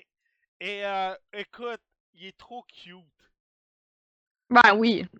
Il est trop cute. C'est quand il ramasse l'autre sur la, une passerelle avec ses bras puis qu'il le retouche. Mais ceux qui disent Ah, Là, Disney va aller chercher euh, plus d'enfants avec, avec Baby Groot. Euh, désolé, c'est que spoiler alert, il va grandir dans le film. Ben là, méchant spoiler. Ben c'est quand même qu'ils savent pas, ça, Erika. Ben, parce qu'il y a du monde qui disent qu'ils aiment Marvel, mais qui n'aiment pas Marvel, là, je pense. Tu sais, euh... C'est un arbre, ça pousse, je m'excuse. Ah ouais. c'est des choses. C'est un arbre magique en plus. Personnellement, j'ai adoré ce qu'on nous a montré, surtout la grosse pieuvre qui affronte au début du trailer. Personnellement, ça, j'ai trippé mes reines. Ben, c'est sûr qu'il va être là, Captain oh, Galaxy 2. Le 1 était vraiment bon. Hmm. Autre, tu vois, même Sam, il dit que c'est logique qu'un arbre grandit. ben, regarde, Euh, c'est logique, hein? Trailer qu'on nous a sorti, le nouveau de Mommy. Non, ça, je suis pas dedans. Ça, t'es pas dedans, hein? Excuse si je te fais de la Oh, peine, là, mais. Mais- Pas Tom Cruise à passant, là. C'est vraiment pas Tom Cruise le problème. C'est ce qu'ils nous ont montré que j'ai pas aimé, là. Non, moi Désolée, non plus. Étrangement, j'ai pas aimé ce qu'on nous a. Je m'attendais vraiment, je m'attendais vraiment à être hype. Je m'attendais vraiment à avoir hâte. Mais j'ai vu le trailer, l'affaire de l'avion. La scène était beaucoup trop longue, ce qu'ils nous ont montré dans le trailer. Mm. C'est juste moi qui est chialeuse, là. Mais moi, je me déplu. J'étais déçue, même. je, je suis totalement de ton côté. Euh, la scène, de- moi, je m'attendais à avoir beaucoup plus d'action, mais on nous explique tout le cheminement de Tom Cruise, comment il est devenu, désolé, immortel. Fait que c'est comme, OK, il fallait qu'on nous explique comment que Tom Cruise n'allait pas mourir pour une fois dans un film, parce que Tom Cruise ne meurt jamais dans ses films. Ah non, c'est sûr. Fait Regarde, c'est possible, il y en a 10, tu sais. Fait qu'on sait bien qu'il meurt pas. Euh, ben, c'est comme James Bond. Hey, qu'on n'a pas le spoiler de James Bond. Il meurt pas! tu sais. Mais je trouvais que la bande-annonce, il, il nous prenait euh, peut-être trop par la main. C'est comme, j'ai l'impression d'avoir vu le film. Là. Ouais, mais ça, ça arrive souvent. Mais moi, c'est pas ce qui me dérange le plus. Euh, c'est quoi j'ai vu en fin de semaine? moi non plus, c'est juste que le Ah! était peut-être. C'est Regarde, peut-être pas le contenu, là. c'est comme euh, les Schtroumpfs. La nouvelle bande-annonce Oui, des Schtroumpfs. C'est vrai. C'est vrai. J'ai vu le film au complet. Oh my god! Comment ne pas voir. Elle était longue, hein? Elle était longue. Ah! Parce qu'en Là, fait, ben, j'ai vu qu'elle allait pas avoir d'humain. En tout cas, on, on est confirmé qu'il n'y a pas d'humain dans le film. ben, Gar- euh, Gargamel. Ouais, mais il y a en animation. Ouais. Mais C'est ça je dire. On revient que côté CJI, mais perso, là, ouh, ça va être pour Zach. Parce que j'ai été voir Moana en fin de semaine, euh, que j'ai adoré. Ok, c'est ça, je m'attendais. de Ouais, euh, juste peut-être un peu trop de chansons au début. Oh mon dieu. Moi, je serais peut-être pas capable de l'écouter à cause de ça. Euh, Il y a beaucoup trop de Ouais, chansons, mais les, ch- les chansons sont entraînantes. Ouais, mais. Ouais. Je sais pas, pour vrai. les Frozen, je trouvais qu'il y avait trop de chansons, puis Ah, mais là, c'est pire que Frozen, là. Non, c'est ça. Je vais peut-être décrocher. Je vais peut-être avancer le film, là, je sais pas. Mais euh, Il y avait la version super cute, le film. en, par- en parlant... The Rock qui chante, The Rock? Oui, il chante. Ben là, faut que je l'écoute, ça. Euh, de toute façon, va sur Spotify, t'as la, bande- la trame sonore. Alors, euh, en passant, j'ai vu pour la première fois en format euh, GA cinéma la bande annonce de La Belle et la Bête. Oh my god. Le poêle te montait, là. Écoute, là, j'étais plus capable, là. J'étais comme, oh, recule! Recule! Je qu'il recule, là. J'étais comme, ah oui! Non, mais c'est vrai, les bandes annonces euh, au cinéma, c'est pas pareil que devant son ordi. Ah, ouais, ouais. Et euh, j'ai vu Rogue One en plus. Et j'ai Oh, j'ai réussi à convaincre Zachary d'aller le voir. d'aller le voir quand j'ai demandé. Et Zachary était là. Euh, Zachary était comme Ah, c'est c'est Va- c'est Dark Vader! C'est Star Wars, papa! Wow! Il y a des. Hein? Sans, sans Darth Vader, c'est pas Star Wars, là. Écoute, c'est mon préféré, hein. Fait que... ouais. Et ah, regarde, j'ai réussi à conquérir mon fils, alors je vais que dans il va voir, il va voir Darth Vader, là. Alors, euh, j'ai réussi à convaincre euh, Zachary d'aller voir Star Wars. Tout fier de moi. Alors, Yes. ouais, assez, assez content. Fait que Star Wars. En passant, euh, il ne devait pas avoir d'autres podcasts à part celui de la semaine prochaine pour les semaines à venir. Malheureusement, pour des circonstances hors de notre contrôle, il va quand même avoir deux podcasts qui vont s'en venir. La semaine prochaine, on n'a pas le choix. Hein, Mathieu? Oui. Last Guardian la, semaine- la semaine prochaine. Oui. Dead Rising 4 la semaine prochaine Oui. également. Ah ouais? Ouais, J'en ai ça, manqué un bout, là.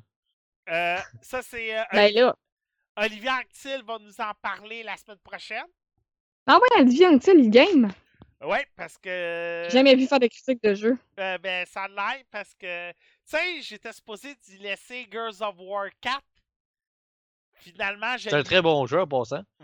Finalement, je l'ai pris. Ben, j'ai laissé. Hein? Comprends bien. Moi, tout, je l'aurais pris. Bon, ben, c'est ça. Fait que finalement, j'ai laissé ma copie de Dead Rising 4 à Olivier. Alors, la semaine prochaine. C'est à moi. Non, je Erika, il, faut prendre par pitié le petit Olivier. Tu sais, toi, je te donne un jeu par mois d'NES America. Moi, je suis Olivier, une femme. hein? Je suis la, fille. Je pense que ça va bien. Ben, c'est à toi de pas trouver de job. Ben, tu tu t'es trouvé une blonde? Ouais, fait que c'est ça de la star. Mais, C'est ça. mais tu sais, Olivier, Oh. j'ai- Olivier, j'ai. Oh, j'ai- Colin. Oui, mais Olivier, j'ai jamais rien donné. Il fallait bien que je donne quelque chose. Tu sais, il fait pitié. Ah, j'ai mis mon actif. Hein? Pour vrai, je savais même pas qu'il joue aux jeux vidéo. Mais oui, il stream beaucoup d'ailleurs. Ah, ben, c'est parce que à chaque fois, je vois ce qu'il stream, c'est de la peinture. Non, il y a en des. tout cas, euh, j'ai raté un bout. Olivier il stream du Hero of the Storm? Il a streamé Record. Euh, non, il en a streamé pas mal. de- Ah, Hmm? ok, ben, j'ai hâte de voir sa critique d'abord. Ouais, fait que. J'ai bien hâte. Ouais, fait que j'ai laissé ma copie de Dead Rising 4. Et l'autre semaine d'après, le 19, c'est normalement nos poubelles. Comme à chaque année, Pourquoi il n'y aura pas de podcast après? C'est ça, je comprends pas. c'est Noël. Ah, ben oui, ça, je comprends, là. Euh, Noël tombe, le, euh, tombe un dimanche, le 25. cette Et après année. ça, c'est le jour de l'an. Puis après ça, c'est le jour de l'an. Entre toi et moi, faire un podcast le 26, quand il n'y a pas de jeu qui a sorti, quand il n'y a pas de film qui a sorti, c'est Et fait assez... que dans le fond, on est juste deux, on est juste deux semaines en break, là. C'est pas comme euh, quatre mois, là. Non, non, c'est juste deux semaines, là. Parce que moi, j'aime trop ça, faire le podcast. Oui, moi aussi, t'inquiète. Je me serais trop ennuyé, là. Ouais, bon, moi tout, t'inquiète. euh, euh, ça arrive souvent que je dis, ah, il n'y a pas de podcast, puis à 8h moins 5, hey, finalement, il y a un podcast. Euh, t'inquiète, je travaille fort pour faire les podcasts parce que j'aime ça. Ben, j'essaie de travailler fort aussi, là. Oui, je sais, tout le monde travaille fort. Autant, autant d'énergie que toi, c'est sûr, parce que je connais rien là-dedans. Alors, euh, puis Sam, il aime ça nous écouter. Merci beaucoup, Sam. Elle me prend des fans, hein? Fait que le 19, c'est les poubelles. Mais Yes! on va parler, c'est sûr, de Rogue One. Garanti.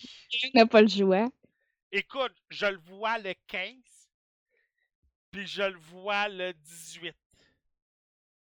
Comme, J'espère que tu vas l'aimer le 15, hein? C'est un Star Wars. Je sais, je sais. J'ai été capable de voir le 1 dix fois au cinéma. Je suis capable de voir Rogue One là, deux fois. là. Maudit Jar Jar Binks. Non! Sais-tu qu'est-ce a le fun au début de Rogue One? Ils font exploser la planète de Jar Jar Binks. Non, je l'aime de Jar Binks. Disney nous font ramener tous les personnages de 1, 2, 3. là. J'espère pas lui. Ok, ben, euh, je vais triper. J'adore le 1, 2, 3. Check bien ça, c'est la scène qu'ils nous ont pas montré là, dans les trailers. Là. On va voir Jar Jar Binks au début de Rogue One. Check bien ça. C'est sûr, j'aimerais ça. Puis il va faire une, niaiserie, là. Ah. Fait que euh, c'est ça. Euh, en fin de semaine, il y a eu deux tournois de e-sports assez importants. Le premier, c'était le Capcom Cups Anaheim, qui était justement en collaboration avec PlayStation pendant le PlayStation Experience. Et c'est la première fois de l'histoire qu'il n'y avait pas de Japonais en finale de Street Fighter. Bon, ça y est. Qu'est-ce qui s'est passé? c'est deux Américains. Et attention, il y a quelques semaines, je disais que Team Liquid recommençait à reprendre du poil de. Et ça s'est encore passé. Knuckle Dew a remporté euh, le tournoi de Street Fighter 3 à 1 contre Ricky Ortiz de Evil Genius. Alors imaginez les deux plus grandes équipes de e-sports américaines. Là, s'il vous plaît, arrêtez avec TSM, là. Evil Genius puis Team Liquid ont des, équipes et des joueurs dans toutes les compétitions. Et les deux plus grands clubs de l'histoire du e-sport se sont retrouvés en finale de Street Fighter en fin de semaine et c'est Knuckle Duke qui a remporté. Du côté de Call of Duty, on n'avait pas invité Optic Gaming pour laisser une chance à tout le monde. Et bien finalement, ça a été un bon résultat parce que c'est FaZe Clan. Bon, on va me dire, chance à tout le monde. Colin, c'est la meilleure équipe de streamers de la planète qui remporte le tournoi. C'est un peu normal. Euh, L'équipe a remporté contre Orbit Esports 3 à 1. La seule fois que Orbit Esports a remporté une ronde, euh, c'est pendant les. Euh... Donnez-moi un instant, j'essaie de retrouver le nom. Les Hard Point, qui est ceux qui, euh, ceux qui ont le plus de points pendant un tournoi. Alors, c'est euh, euh, Face Clan qui ont remporté le tournoi en fin de semaine pour. pour alors, Call of Duty.